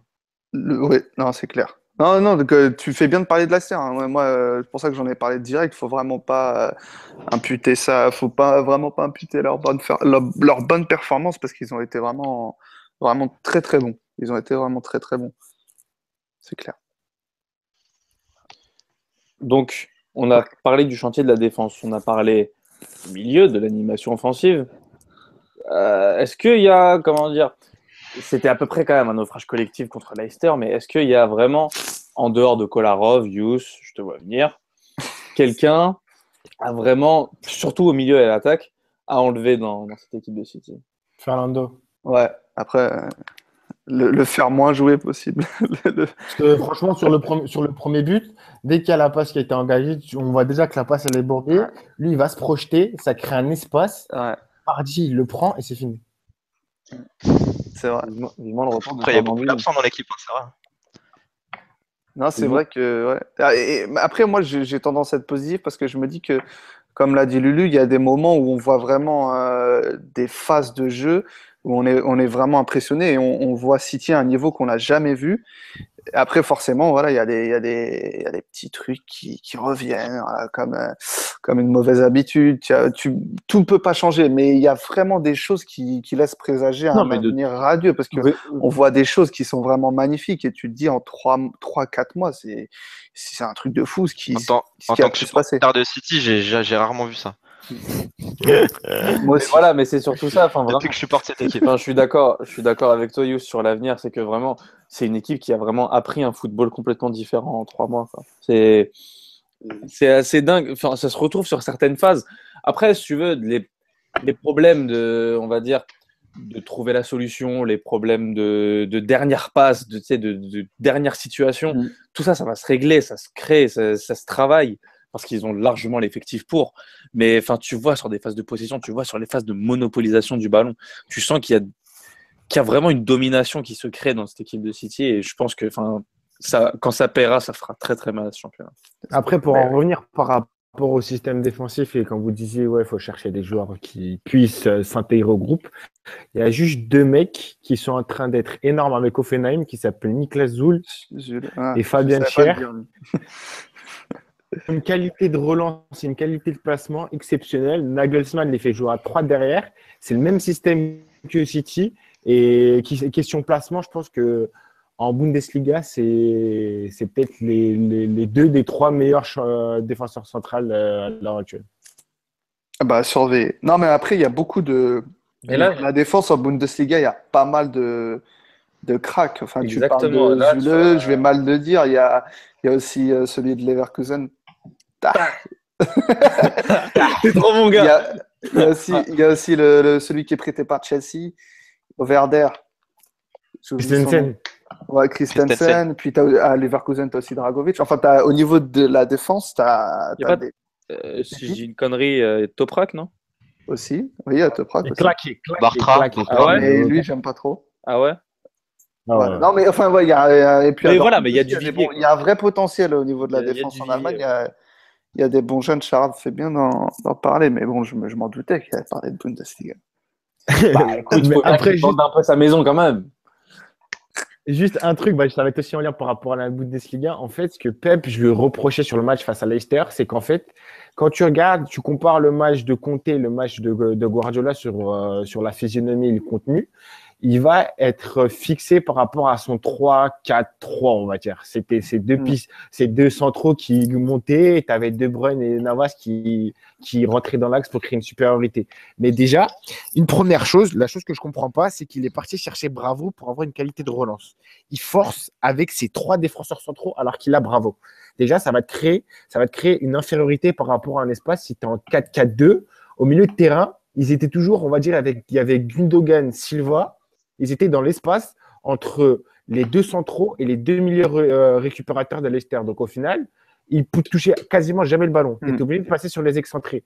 Après, sur les côtés, c'était toujours du 1 contre 2 et du 2 contre 2 de temps en temps. Donc du 1 contre 2, quand tu vois la qualité de Leicester, même si Leicester, comme on a dit, c'était du bien et du mauvais, ça a toujours cette, euh, cette complicité et cette, euh, ce, ce coulissage rapide. Ils ont toujours ces automatismes-là. Donc au final, quand tu étais en 2 contre 1, tu es obligé de revenir. Donc ça te fait une conservation en U. Et c'est ça que je reproche sur ta Guardiola, c'est qu'il a qu'il n'a pas eu cette, euh, cette sensation-là à se réadapter directement à la situation, surtout qu'il a les joueurs pour le faire. Il pouvait mettre un, un De Bruyne, il le bride, il lui dit tu colles le côté, tu as un Collara qui va venir en dédoublement, ça te fait du 2 contre 2, ça va te créer des décalages. Et là, l'autre côté, tu avais Navas qui est un pur mais il est toujours dans cette physionomie où il va se dire je vais avoir une supériorité dans l'axe et ça va être du 1 contre 1 sur les côtés. Et c'est pour ça, ça va être le lien avec la Bundesliga, parce qu'avec le Bayern, il y avait ces joueurs-là qui créent la différence en 2 contre 1. Il y avait ce Douglas Costa qui créait ça sur un décalage ou sur un- une, une faute de corps ou un dribble. Tu avais les Coman, tout ça. Mais à City, quand tu mets déjà un De Bruyne sur le côté, tu sais déjà que tu as une difficulté par rapport à ça. C'est vrai. C'est vrai que ouais, à ce niveau-là, en plus, ouais, on a vu qu'ils ont eu énormément de mal à faire la différence offensivement. Euh, c'est pas pour rien que les deux buts ils sont arrivés euh, vraiment difficilement. Le, le premier d'ailleurs, je crois que c'est un coup franc de, de Kolarov. Mais ouais, il y a eu une vraie difficulté, difficulté à, à passer offensivement sur les côtés. Comme offensivement, offensivement, il a quand même pas mal changé l'animation. Il, il, s'est Après- pas, il a pas repris le modèle du Bayern avec des joueurs Ah différents. non, ça non. Ah. Ah. Non, oui, non, oui, non, mais c'est pour te dire, il est toujours dans cette idée où ça va être du, du je vais essayer d'être dans les meilleures conditions pour créer le 1 contre 1 sur les côtés. Mais Mm. sur certaines situations, tu peux pas. Écoutez, je pense que. Franchement, je vous aime quand vous êtes. Je vous aime, je vous aime quand vous êtes productif comme ça. Voilà, sur, euh, Ouais, Moi, je me suis senti mal pendant toutes ces analyses. Oh là là, quel malaise. Là, tu rates des trucs, hein, franchement. tu des gens qui regardent des matchs et qui parlent sur les matchs, je me suis senti vraiment. euh, je savais plus où me mettre. C'est une vie que t'as lâchée depuis bien longtemps, malheureusement. Et je te conseille même de t'y remettre. T'avais bien commencé ton début de saison et franchement, ça me fait beaucoup de mal que t'es. Euh, ouais, j'ai- pas tenu. en même Que temps, tu il- retombé dans tes découvertes culinaires que t'as fait passer au-dessus du football. je, je crois qu'il a mal, très très mal vécu le, le licenciement de Franck Passy. Si, j'ai bien, si je suis bien informé. En tant que porte-étendard du passismo, c'est sûr que ça a, été, ça a été un coup de couteau dans le dos. Euh, après, je pense que là, je suis sur le point de reprendre le navire parce qu'il y a des joueurs comme Maxou Lopez. Ah, Il y a des joueurs comme Maxou Lopez qui, qui, qui me remettent dans l'amour du tu l'as football. déjà vu jouer? Allô? Pas encore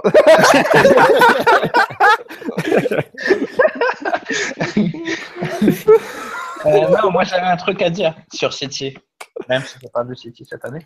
Euh, j'ai l'impression, euh, mine de rien, même si je suis loin d'être un fan et qu'on a tendance à se foutre de Tu sa mens, gueule. t'es un fan, je le sais.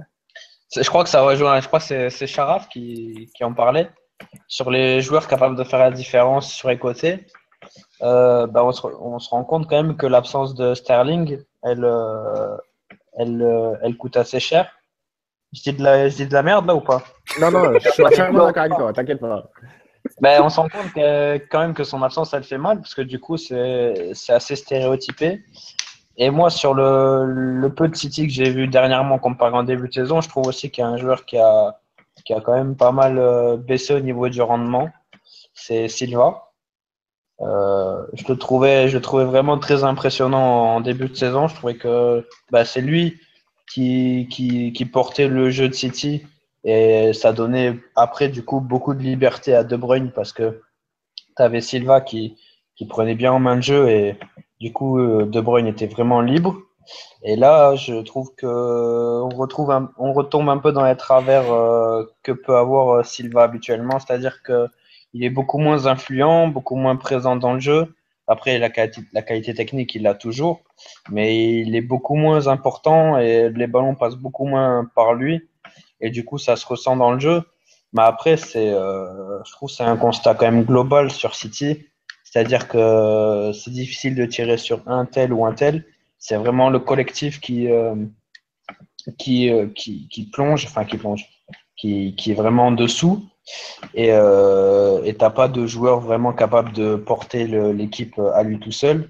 Et moi, ça me fait penser un peu, euh, toute proportion gardée, bien sûr, euh, un Ouais, peu euh, à Marseille avec Bielsa, Ah. c'est-à-dire que on, se- on se rend compte, on se rend compte en fait, euh, quand on regarde le début de saison, ben, le début de Marseille à, l'époque et le début de City, ben, tu as un coach qui a vraiment réussi à, à tirer le meilleur de ses joueurs et à produire un jeu avec une qualité exceptionnelle.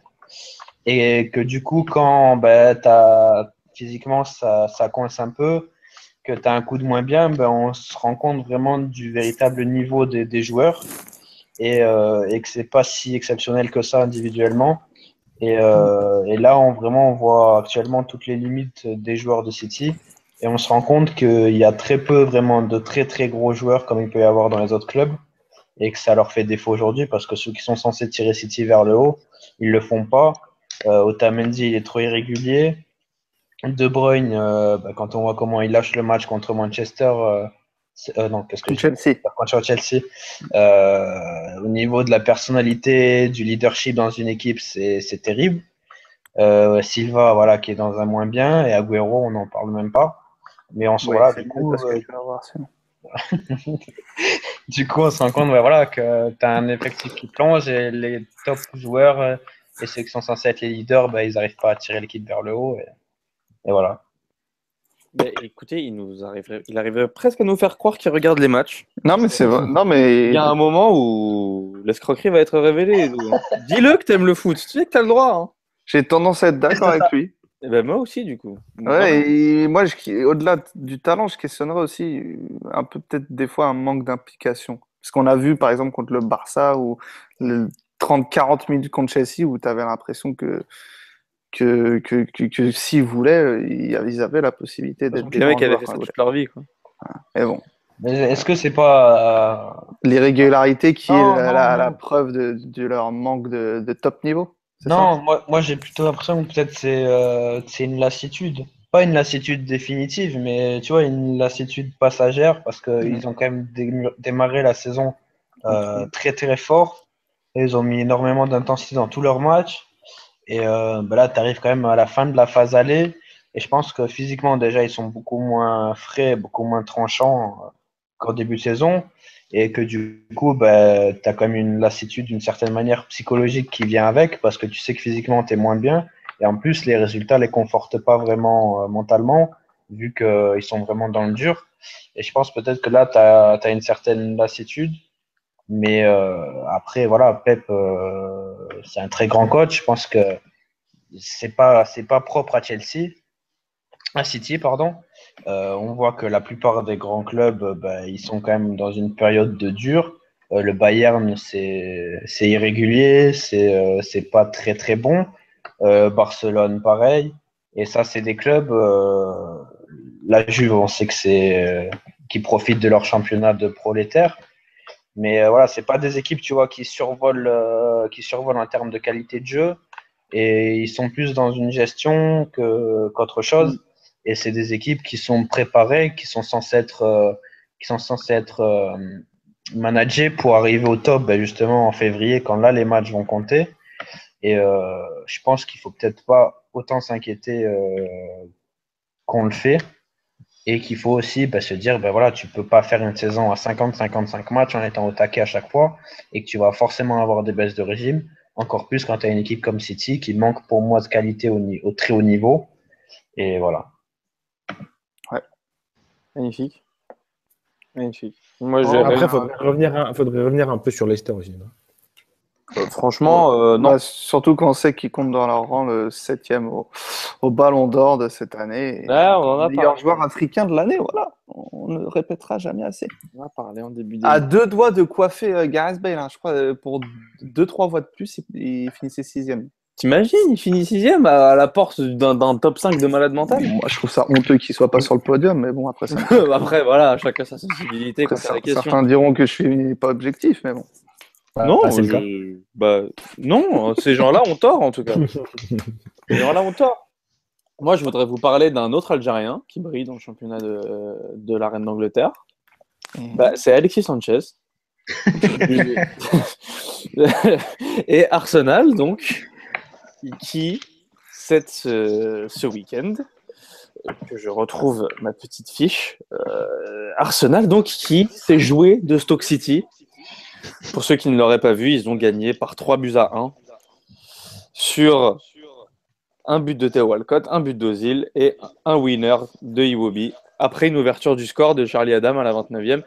Pour parler d'Arsenal, parce que je sais que nos Gunners sont, sont présents sur l'Ultimo podcast, mais toujours ronchon qu'on qu snob l'équipe d'Arsène Wenger. Et pour ça, j'ai Adrien pour m'en parler. Adrien, euh, est-ce que t'es là bah, Ouais, ouais, je suis là. Ok. D'abord. Très belle photo de profil. Hein. ah, merci. D'abord, est-ce que.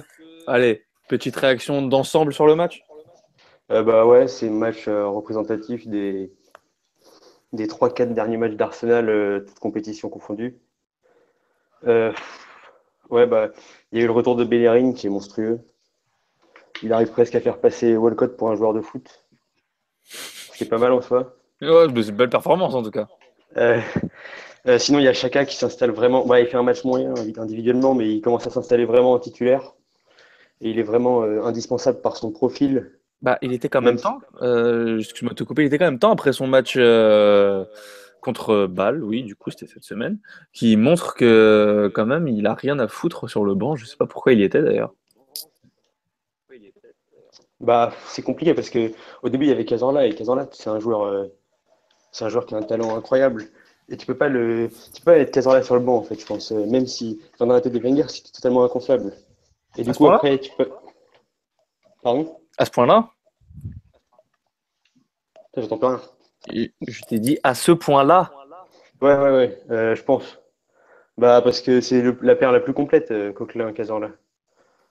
Et ouais, bah, l'organisation, il fait tellement de bien et chacun, c'est le seul à pouvoir euh, faire à peu près ce, travail d'organisation. Là, il commence vraiment à bien le faire et il commence bah, du coup vraiment à être bien titulaire, bien installé dans l'équipe. Euh, sinon, il y a quoi d'autre? Je J'ai vu, parce que malheureusement, je n'ai pas pu regarder Arsenal. Tu me, tu m'excuseras. J'ai vu. J'ai vu la magnifique passe d'Alexis pour Bellerin, d'où euh, ma transition à la base sur Bellerin. Et je crois que c'est la passe qui a amené le l'égalisation. Le 1-0, euh, le si je dis pas 1, de pardon. conneries. Voilà, ouais, c'est Ouais, l'égalisation. Et tu peux me parler, enfin, d'où il trouve cet angle en fait? Ah, ça, j'en ai aucune idée. euh. On Il est on est cocaïne, je d'accord. crois, comme. euh, Après, sur le, le- la passe, je la trouve un peu surcotée parce qu'au final, c'est des automatismes et Sanchez, il vient du Barça, donc ces qualités de passe-là, c'est pas non plus un truc de ouf. Non, mais attends, mais elle passe quand même entre quatre défenseurs là-bas. C'est pas. Oui, c'est une passivité stock, mais après, la qualité de passe et là où il trouve Bellerin, c'est des automatismes. À l'entraînement, ça, je peux qu'il qu'il t'en met 50. Écoute, très loin de moi l'idée de, de te contredire sur ça, en tout cas. Euh, Adrien, je voulais te demander, aujourd'hui, euh, plutôt samedi, Arsenal a commencé son match avec Oxlade Chamberlain à gauche, Ouais.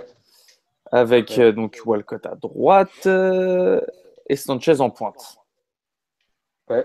Est-ce que tu aurais, toi, si tu étais dans la peau de- du Strasbourgeois, des ajustements à faire là-dessus? Pour, pour, pour toi, qu'est-ce que ce serait le trio de tête euh, idéal?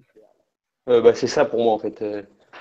Parce que là, Oxlade, bah, sauf si tu recrutes, mais dans l'équipe, euh, c'est soit ça, soit tu, soit tu remplaces Walcott par Lucas Perez. Mais ça, ça va prendre du temps, je pense. Parce que Lucas Perez est un meilleur joueur que Walcott et il a à peu près le même profil.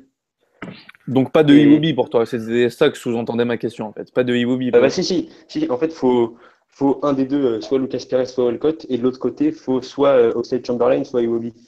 Euh, pour l'instant, je pense que Oxlade Chamberlain, euh, Mais le problème du football que tu connais comme moi, c'est que tu ne peux mettre que 11 joueurs. Donc si tu devais Bah ouais. tirer une décision définitive. bah là aujourd'hui, c'est Walcott. dérogation sinon. hein. Comment? Demander une dérogation sinon, c'est jamais. Oui, voilà. Enfin, je, pense qu'il y a peu de chances qu'elle passe. Donc à un moment, il va falloir faire un choix entre Iwobi et Oxlade Chamberlain, même si c'est un affreux dilemme pour le football, je le sais. Non, mais c'est méchant, et respecte à Wobby. hein. Oui, Donc je respecte Iwobi. Non, j'ai aucune haine contre les Nigérians, hein, surtout pas après. euh, C'est Après le chiant. petit passif Pardon, qu'on a excuse-moi. en qualificatif. Excuse-moi, je t'ai coupé, Adrien. Donc pour toi. Euh, ouais, bah. Aujourd'hui, c'est Ox quand même. euh, largement, je pense. Parce que Iwobi, je sais pas, il il est pas dans la réalité, j'ai l'impression, du football. Il est un peu dans son monde. Il est très propre techniquement, tout ça, mais il a, il a du mal à être direct. Et Oxlade Chamberlain, euh, bah, il a compris un peu ça. Il a mis. Ça va faire 5 ans qu'il est au club, je crois. Il a mis Je sais pas. Je sais pas si tu vas être d'accord avec moi, mais j'ai l'impression qu'en fait, euh, Iwobi a la qualité technique, mais il manque encore l'intensité propre euh, au jeu d'Arsène Wenger et de la première ligue en général. Ouais. Oxlade Chamberlain, il a tout ça. Le problème, c'est qu'il n'a pas la qualité technique. Si, il a, il a la qualité technique, mais il a pas de cerveau. Et c'est un peu problématique à ce niveau-là. Oui, enfin, oui, l'un ne va pas sans l'autre, tu me diras, mais oui, tu as compris ce que je voulais dire. Euh, euh, enfin, techniquement, il est pas mal. En fait, je pense, euh, je pense que Oxlade Chamberlain, il a vraiment un potentiel de fou, mais je pense qu'il le confirmera jamais parce Ça, que. ouais, ça fait quand même 4 ans qu'il a euh, le potentiel de fou maintenant. Ça fait quoi depuis Bah ouais, 2012 ouais, non, mais il est trop. Non, mais c'est pas comme Walcott. Walcott, il est. Walcott, il est pas bon de base. Il a pas un. Enfin, quand tu le vois aujourd'hui, il a pas. Tu te dis pas qu'il a un potentiel ou quoi. Oxlade Chamberlain, tu vois, dans ses dribbles, euh, dans ce qu'il peut faire, il est vraiment intéressant, mais il arrive pas, à- il arrive pas à se trouver. Et là, euh, là, ça fait quelques matchs qu'il est pas trop mal, donc. euh, Non, c'est ça dure. c'est la partie effort cérébral du football qui pose problème, malheureusement, comme à trop de joueurs de notre magnifique championnat. Aujourd'hui, Arsenal est deuxième, à 3 points de City et avec 3 points d'avance sur Liverpool. À ton avis, 3 points de Chelsea, non 3 points de Chelsea, ouais. c'est ce que je disais, à 3 points de Chelsea et avec 3 points d'avance sur Liverpool. Excusez-moi si je me suis mal exprimé.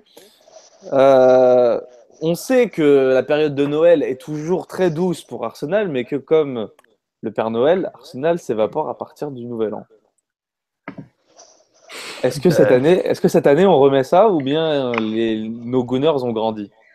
Bah, je sais pas, en fait, parce que si je dis qu'ils ont grandi, euh, ça va me retomber dessus. Évidemment, euh, ça va, ça va, ça va se foutre gueule en avril. Oui, t'inquiète ouais, pas. ouais, comme d'hab. Oui, je Donc, euh, ça, hein.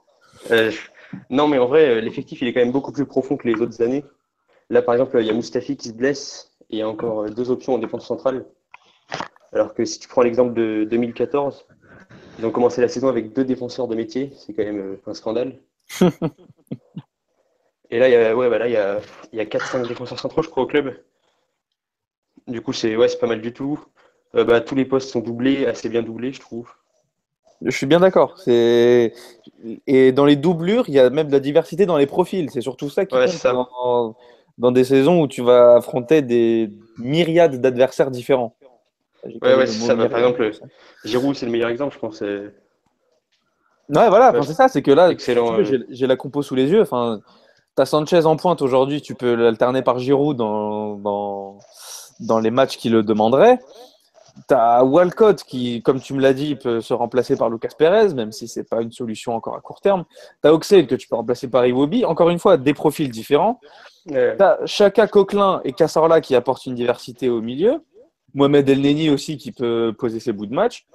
Et dans, même en défense, t'as Montréal qui est tout l'inverse de Karen Gibbs. Ouais. À droite, comment dire l'option de Gabriel en latéral droit qui se, qui se Très bonne montre option, de plus en plus. Moi, je, suis- moi vraiment, je suis fan par exemple. hein. Je sais Ouais, ouais, pas j'aime bien. Il est, il, est, il est vraiment pas mal. Je connaissais pas. euh, je l'avais jamais vu. Je l'avais jamais vu à ce poste, mais franchement, il est, il est fin techniquement, tout ça. euh. Voilà, c'est ça. C'est qu'en fait, il profite de sa qualité technique, en fait. Et vraiment, il la met bien à profit. Il la met bien à profit, et moi, je suis fan, en tout cas.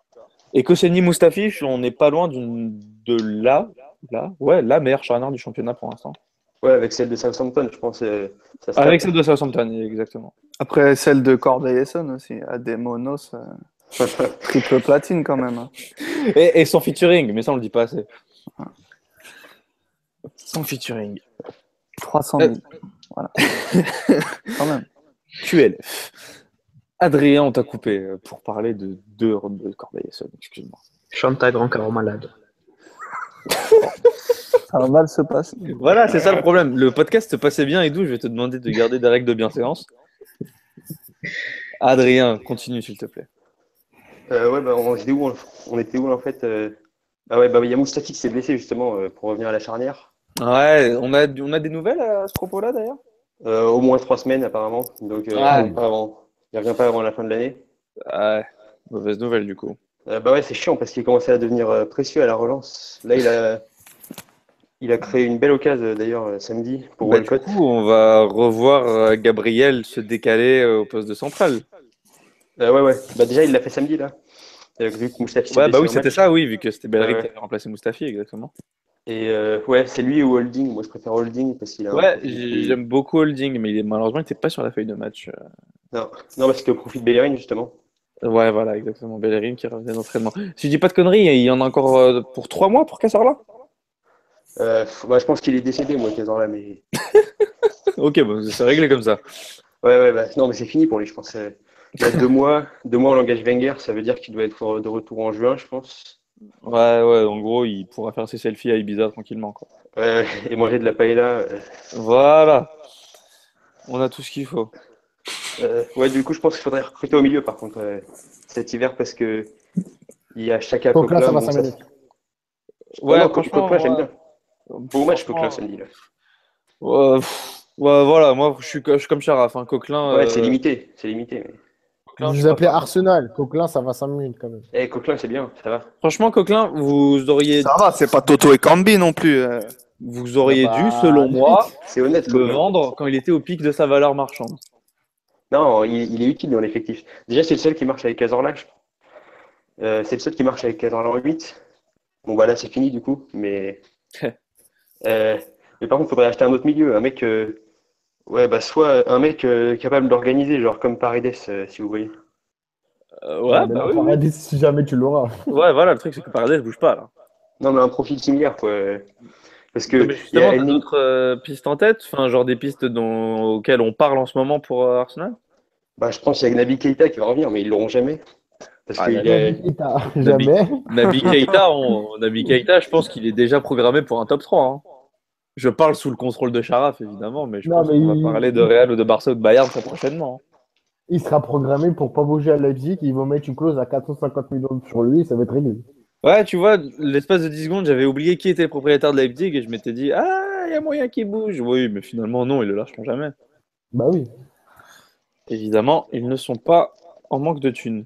Après, ad- euh, ouais, j'ai peut-être une proposition. Il y a un mec qui s'appelle Jean-Michel Seri qui est en train de faire une saison énorme et Ouais, qui ouais, est disponible. Ouais, j'allais y venir, en fait.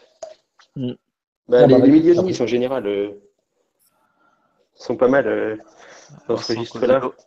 Yous, Ouais, je sais que ouais, un œil aiguisé sur euh, les aiglons. So- euh, oui, non, aiguisé, non. Mais oui, un œil. Un demi-œil. Au moins un œil. Non, œil, non, après. je regarde, non, non, mais oui, ils ont, ils ont pas mal de milieux. Et puis, ce qui est bien, c'est que quand tu vois que hier, il y en avait un ou deux euh, très bons qui n'étaient pas là, quoi. Qui n'étaient pas titulaires. Donc, euh, c'est dire euh, la profondeur. Ils ont un très bon milieu. Il y a Cosiello, il y a Seri, notamment, je pense qu'il. Cosiello est sur a- le départ, mais bon, c'est un peu Ouais. moins le profil d'organisateur de derrière que, que Seri ou Cyprien. C'est clair, c'est pas le même profil. Non, mais c'est pour euh, parler d'une manière globale de la qualité au milieu de Nice. Mais ouais, mais Seri, ouais, Seri pour, pour Arsenal, ça pourrait être euh, pas con. Il y a Nampalis Mendy aussi qui joue pas à Leicester, Ouais. donc euh, il y, a des pro- il y, a, il y a des solutions. Il y, a- il y a des nouvelles de lui, enfin, qu'est-ce qui se passe? Il a joué la semaine dernière euh, en C1. Et Ça n'a pas dû bien se passer, mais Ouais, donc il a joué, ouais, parce qu'il a fait tourner. ouais, il a fait tourner. Voilà. Par Amarté, tu, je pense que tu dois te poser des questions. C'est vrai que de base, il présente plus de garanties qu'à Marseille, pourtant. Mais... Je pense qu'on a fait le tour du sujet, sans vouloir te Ouais, brusquer, Adrien. Non, c'est bon. Si, si tu as autre chose à rajouter, Euh, non, non, bah, c'était tout. C'était le dernier point. Il y a une euh, question. Ouais, dis-moi. Thibaut Pedrajas. Qui Ah. va remplacer Walcott et Oxlade pendant la canne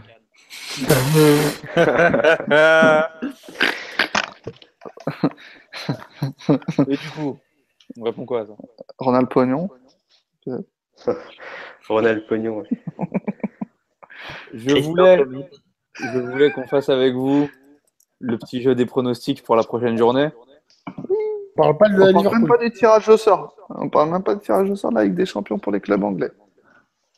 Bah, Même écoute, si c'est ça beaucoup- va aller vite, hein. Bah écoute, c'est beaucoup mieux que le jeu des pronostics en fait. Et ça m'était complètement sorti de la tête. Putain, mais heureusement que t'es là. Si tu veux, Yos, t'arrives, t'arrives une demi-heure et tu me mets à l'amende. C'est incroyable. Non, non, non, ne dis pas ça. C'est incroyable. Bah écoute, laisse-moi juste deux secondes le temps de récupérer euh, le tirage complet. Pas de souci. Et d'où ça va? Euh, Ça va bien? Tu, me- tu me manques un peu. J'en profite. Hein, de T'es plutôt t'avoir- culotté de me dire ça à moi. Hein. Oh, écoute. Je vous laisse même pas le temps de vous évader. Arsenal Bayern. Arsenal Bayern. Rigolez pas, rigolez pas, vraiment, rigolez On pas. va les froisser. Ah, Non, ah, faut- ah, quiz, quiz. On va les froisser, c'est bon. Ah, vous avez français. Franchement, franchement ça va être encore plus. Ça va, ça va être plus ouvert que les, les, dernières Ah, mais clairement, clairement. Ah, Après, comme les- oui. Euh, mais le Bayern va passer. Euh, faut voir. Moi, je, je pense que d'ici là, ils auront clairement lancé une dynamique. Ils auront lancé des trucs. On- ça, ça commence à trop mal parler de Carlo et moi, j'aime pas ça. Bah, c'est sûr que c'est le Bayern. Comment? C'est sûr que c'est le Bayern, il a dit Charles. Oui, oui, c'est Hollywood, forcément. Regardez ma photo de profil, c'est le sauveur. Il va pas être prêté à l'OM J'ai lu ça Ouais, ça parle de ça quand même. hein. Non, Wenger, il va Eh, vouloir. Inch'Allah, il y a Rabbi, il y va pas. Tu préfères euh, Comme ça, c'est dit. Baffé Pour ça, Clément, ou je sais pas, n'importe qui, mais pas lui. Non, mais oui, mais pour revenir sur, sur le tirage, ouais, ça va être beaucoup plus ouvert que les, les années précédentes. Je pense après, hein, c'est au- à l'instant T, on sait que d'ici février, il peut se passer beaucoup de choses. Énormément C'est de sûr. choses. Mais j'ai peur qu'il ne s'en passe pas beaucoup sur ces deux équipes-là, en fait. Hmm, à voir. Est-ce que, ouais, est-ce qu'il va y avoir l'éternel complexe qu'Arsenal Voilà, a c'est ça, en fait. Ouais, hein. Tu as peur, ouais. C'est surtout Arsenal enfin, qui, va, qui peut se plomber eux-mêmes plutôt que le Bayern. Parce que le Mm. Bayern, en soi, pour une équipe rodée qui joue euh, les premiers rôles d'un grand championnat, oui, Bayern, euh, entre guillemets, prenable. Mais c'est Arsenal qui va zailler. On connaît Arsenal. Je vois ce que tu veux dire. Pauvre Adrien. Ouais, excuse-moi, Adrien. Au moins, il est pas surpris, quoi. Et, voilà, et- Non, mais on est habitué. voilà, c'est ça. À la rigueur, il peut être surpris que de, que, que de façon positive. Et d'où Ouais. Bah, moi, j'ai envie de dire Arsenal. Mais euh, je me rappelle que Ça le Bayern a le meilleur joueur du monde. Ah, voilà. Ah Il le connaît trop. Et, donc, du coup, ça me laisse un peu euh, perplexe. Mais Ça je pense que le quoi. Moi, le Bayern, euh, je les vois pas faire un long parcours, à moins de, à moins de qu'ils aient un tableau madrilène, je les vois pas faire un long parcours. Ah, moi non plus, franchement. Et, euh, et je trouve que c'est vraiment un très très mauvais tirage pour eux. Parce que après, voilà, on dit ça tous les ans, donc on va se répéter, mais euh, T'as l'impression cette année que Arsenal, il y a plus de qualité que les années précédentes et que mentalement, ils sont moins friables. Parce que peut-être que le match de ce week-end, par exemple, quand ils sont menés à 0, c'était typiquement le match de, merde qu'ils allaient perdre à la base. Les petites défaites de merde à domicile, les petits matchs nuls bidons. Là, finalement, ils ont gagné 3-1 sans vraiment trembler. Et euh, c'est à se demander, tu vois, s'ils si, sont pas un peu mieux mentalement à cet Arsenal. Mais je pense que c'est un très mauvais tirage pour le Bayern. Et euh, moi, euh, j'aime beaucoup Carlo Ancelotti, mais. Euh, mais tu es moins optimiste que moi. Ben, oui, je pense que ça ira mieux en février pour eux, mais moi j'ai tendance à penser que Carlo, il plus l'un des meilleurs au monde pour moi. Et je sais pas, j'ai beaucoup de doutes sur ce Bayern-là. Parce que d'une part, euh, j'ai des doutes sur Carlo et j'ai des doutes sur la majorité de l'équipe qui a tout gagné euh, et qui semble un peu blasé. blasé. Et entre les joueurs qui ont tout gagné, les joueurs qui sont un peu sur la fin, je sais pas trop. Et, euh, non, mais je me rappelle qu'il n'y a pas si longtemps que ça, en présence de Yous et de toi-même, Edou, on parlait de. On débriefait euh, Bar... City-Barça.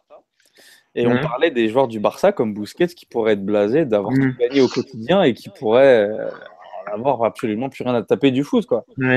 Et au Bayern, tu en as plein qui pullulent comme ça, des petits mecs qui, qui, ont absolument tout gagné, qui gagnent au quotidien en championnat sans forcer, et qui se demandent, enfin, euh, sur lesquels on peut se demander s'ils ont encore l'envie de se lever le matin pour aller remporter les mêmes trophées. Quoi. il y a un Pour ça, la ça va les aider. La ils vont gagner le titre. Dortmund va gagner la Coupe d'Allemagne et ils vont pas gagner la Coupe d'Europe. Allez hop, ça c'est réglé.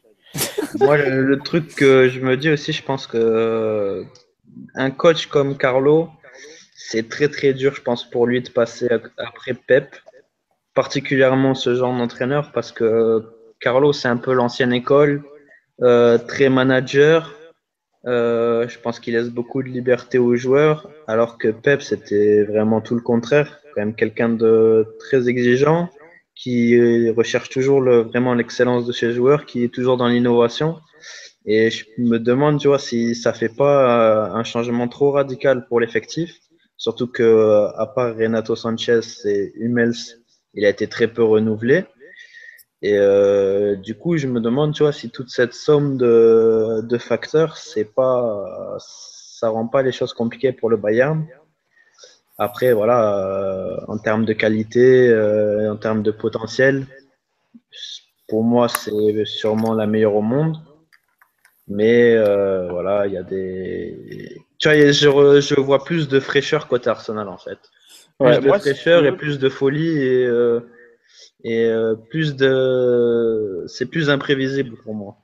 Moi, si tu veux, pour terminer sur euh, le Bayern, moi je pensais qu'avec Carlo, ça allait beaucoup mieux se passer. Si tu veux, ils sortent de trois ans de Pep, le Bayern, et je pensais qu'avec un entraîneur moins dogmatique et plus dans la recherche de, comment dire, de tirer le meilleur d'un effectif euh, comme, comme Carlo, et qui est moins dans, dans le fait d'imposer une philosophie comme Pep, je pensais qu'ils allaient revenir à un football un peu plus direct, un peu plus naturel du monde, du monde qui leur convient mieux. Et finalement, bah non, il faut croire que Pep et sa philosophie n'étaient pas complètement à chier euh, au Bayern. Quoi. Non, mais après, c'est aussi il y a un souci par rapport à ce que Ancelotti fait avec l'équipe, avec son idée de laisser Xabi Alonso là sur les derniers matchs, il est en train de l'enlever. Et il y a un souci aussi dans le mental des joueurs parce qu'il y a un problème dans le vestiaire. Il y en a, ils commencent à prendre la grosse tête. Mais euh, dans le jeu, il y a des améliorations. Mais Ancelotti, ouais, il n'est pas trop dans le, il est pas trop dans la, pas dans la continuité. Lui, il veut donner son, son, son identité de jeu. Mais vu qu'ils ont eu l'habitude, et par exemple les Coman qui sont déjà formatés à la percussion, un Costa qui est à la percussion, si tu leur demandes de dévier un tout petit peu, ça peut partir en cacahuète en 30 secondes. Et dans le vestiaire, c'est comme si, comme vous avez dit en fait, il y en a, ils ont déjà tout gagné, ils vont pas dire ouais, il va, il va encore nous, changer un truc, patati patata. Ouais. Écoute, il reste deux matchs de club anglais en Ligue des Champions. On va commencer par celui des, des hommes de, de Yous Mm. par les, les hommes Euh, du enfin, c'est pas les miens, hein, c'est plus ceux de Pep. hein, moi, je, Toi, non, voilà. je, je suis que le VRP, moi. Tu vois. bah écoute, ton CE va se déplacer à Monaco. Ouais. Déplacer- non, mais c'est pas. Non, lui. d'abord, d'abord reçoit Monaco Voilà. et ensuite se déplacera à Louis II Ah oui, de pour la phase retour. L'enfer L'enfer de- de Louis II. Britannia Stadium. Et. Et euh, bah, techniquement, les deux stades sont sur une colline. Donc bon, à voir si l'enfer de Stoke se répétera à Monaco. Écoute, Ouais. on a euh, Manchester City qui pourra recevoir pour le match aller. Et, mm, je suis de ceux qui pensent que Monaco va créer un exploit. Moi aussi. Hmm, mais je, ouais, je, non, mais je pense que ça va être très, très, très, très dur. En tout cas, il n'y aura pas de branlée d'un côté comme de l'autre, je pense pas. Je pense que ça sera très, de deux matchs très très disputés. Et surtout, le fait que City reçoive à l'aller et Monaco au retour aide à ça, je pense. Non, Et- je, ouais, non, non, non, mais c'est clair que c'est pas un tirage facile, mais attention à, attention à pas surestimer Monaco, peut-être. Enfin, voilà. Ah, on- mais Je veux dire qu'on, au niveau des- d'un, d'un- on n'a pas eu de gros tests encore cette année. euh, On n'a pas eu de gros Ah, tests. t'as- quand même- des Oui, pas de gros tests. Mais Non, mais il y a, enfin voilà, moi je me rappelle d'un PSG qui avait l'habitude d'écraser la Ligue 1. On, on- on avait tendance à s'enflammer et on a vu que lors de lors Que des que gros matchs européens, c'est pas pareil. Enfin voilà, je, je pense pas que si, même si City passe, je pense que ça va être difficile. après, ils ont la chance, enfin, à l'inverse du Ah, mais- PSG, d'avoir un coach qui va les préparer. Ah, mais ça c'est sûr. Ah, Jardim, c'est un, c'est un coach formidable. Je- ça, je, Pourra les préparer remettre en question.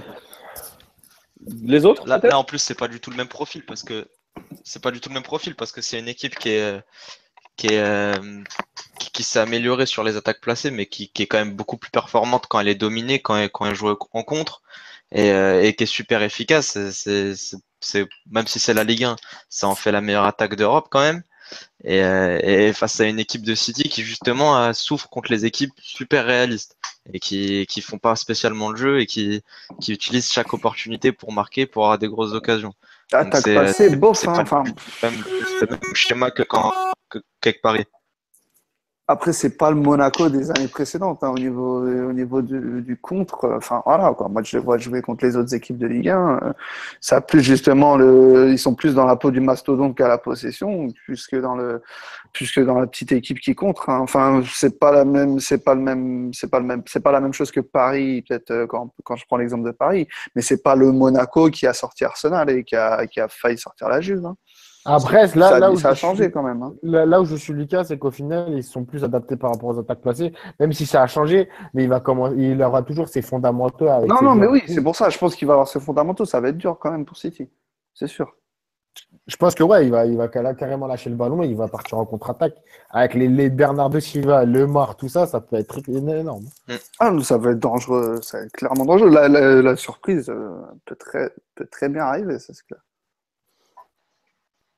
Eh Ouais, écoutez, il nous reste un match de club anglais et j'entends déjà le rire taquin d'Edu à l'horizon, galoper Come on, George! sur son micro.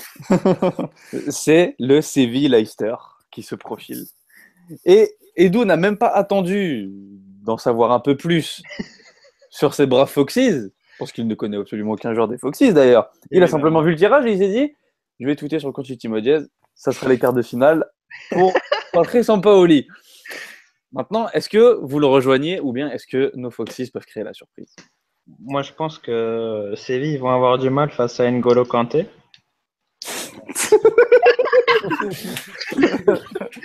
non, euh, plus sérieusement, euh, très peu confiance.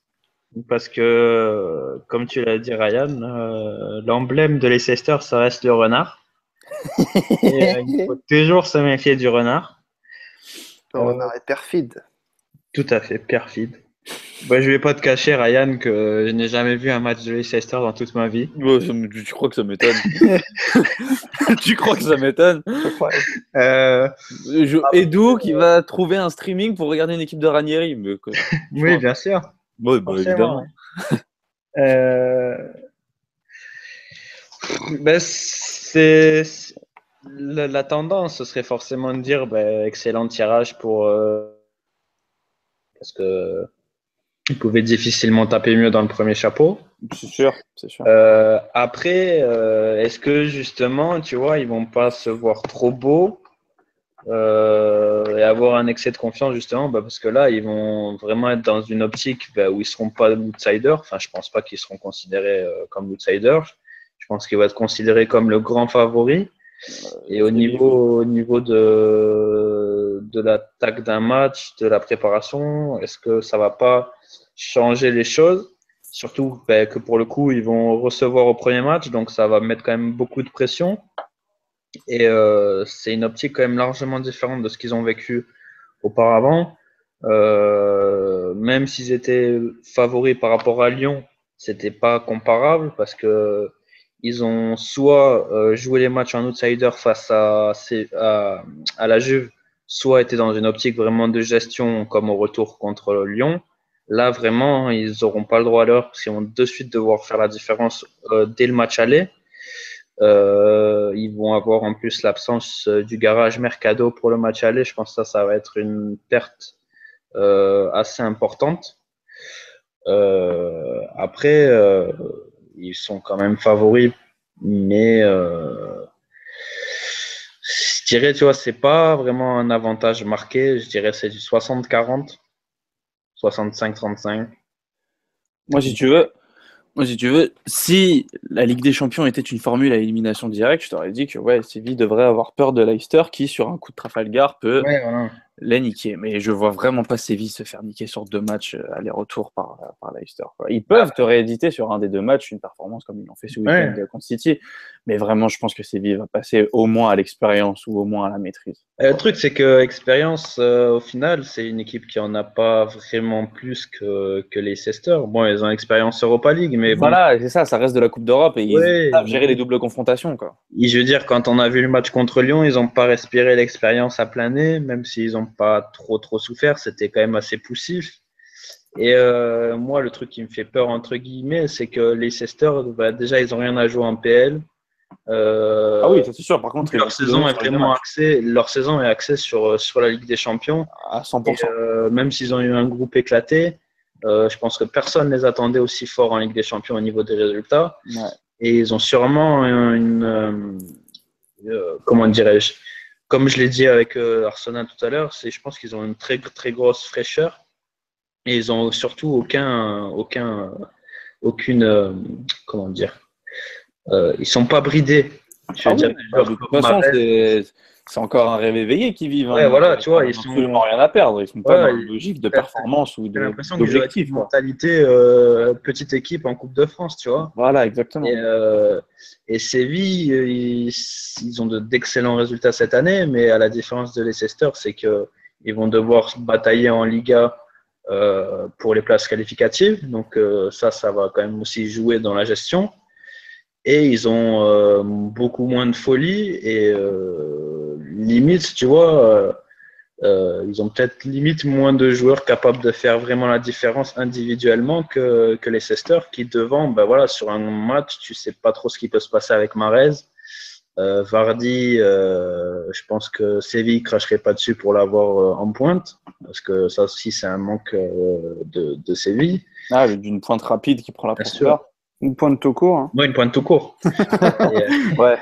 Et du coup, tu vois, euh, après, voilà, Séville par favori, mais euh, c'est pas. Mais c'est pas, gagné en tout cas. C'est pas, le, Tu vois, pas le limite, feu de paille qu'on nous présente. quoi. Ouais, voilà, tu vois, limite, euh, je me demande si ça aurait été pas, si ça aurait pas été plus facile à aborder euh, une équipe moins faible sur le papier, parce que ils auraient plus eu euh, bah, ce statut d'outsider euh, bien, et ouais, moins de pression. pression. Et on sait que bah, c'est une équipe, Séville, qui, euh, comme on l'a vu cette année, qui vraiment s'adapte à l'adversaire. Ses meilleurs matchs, ils les ont fait euh, face au gros.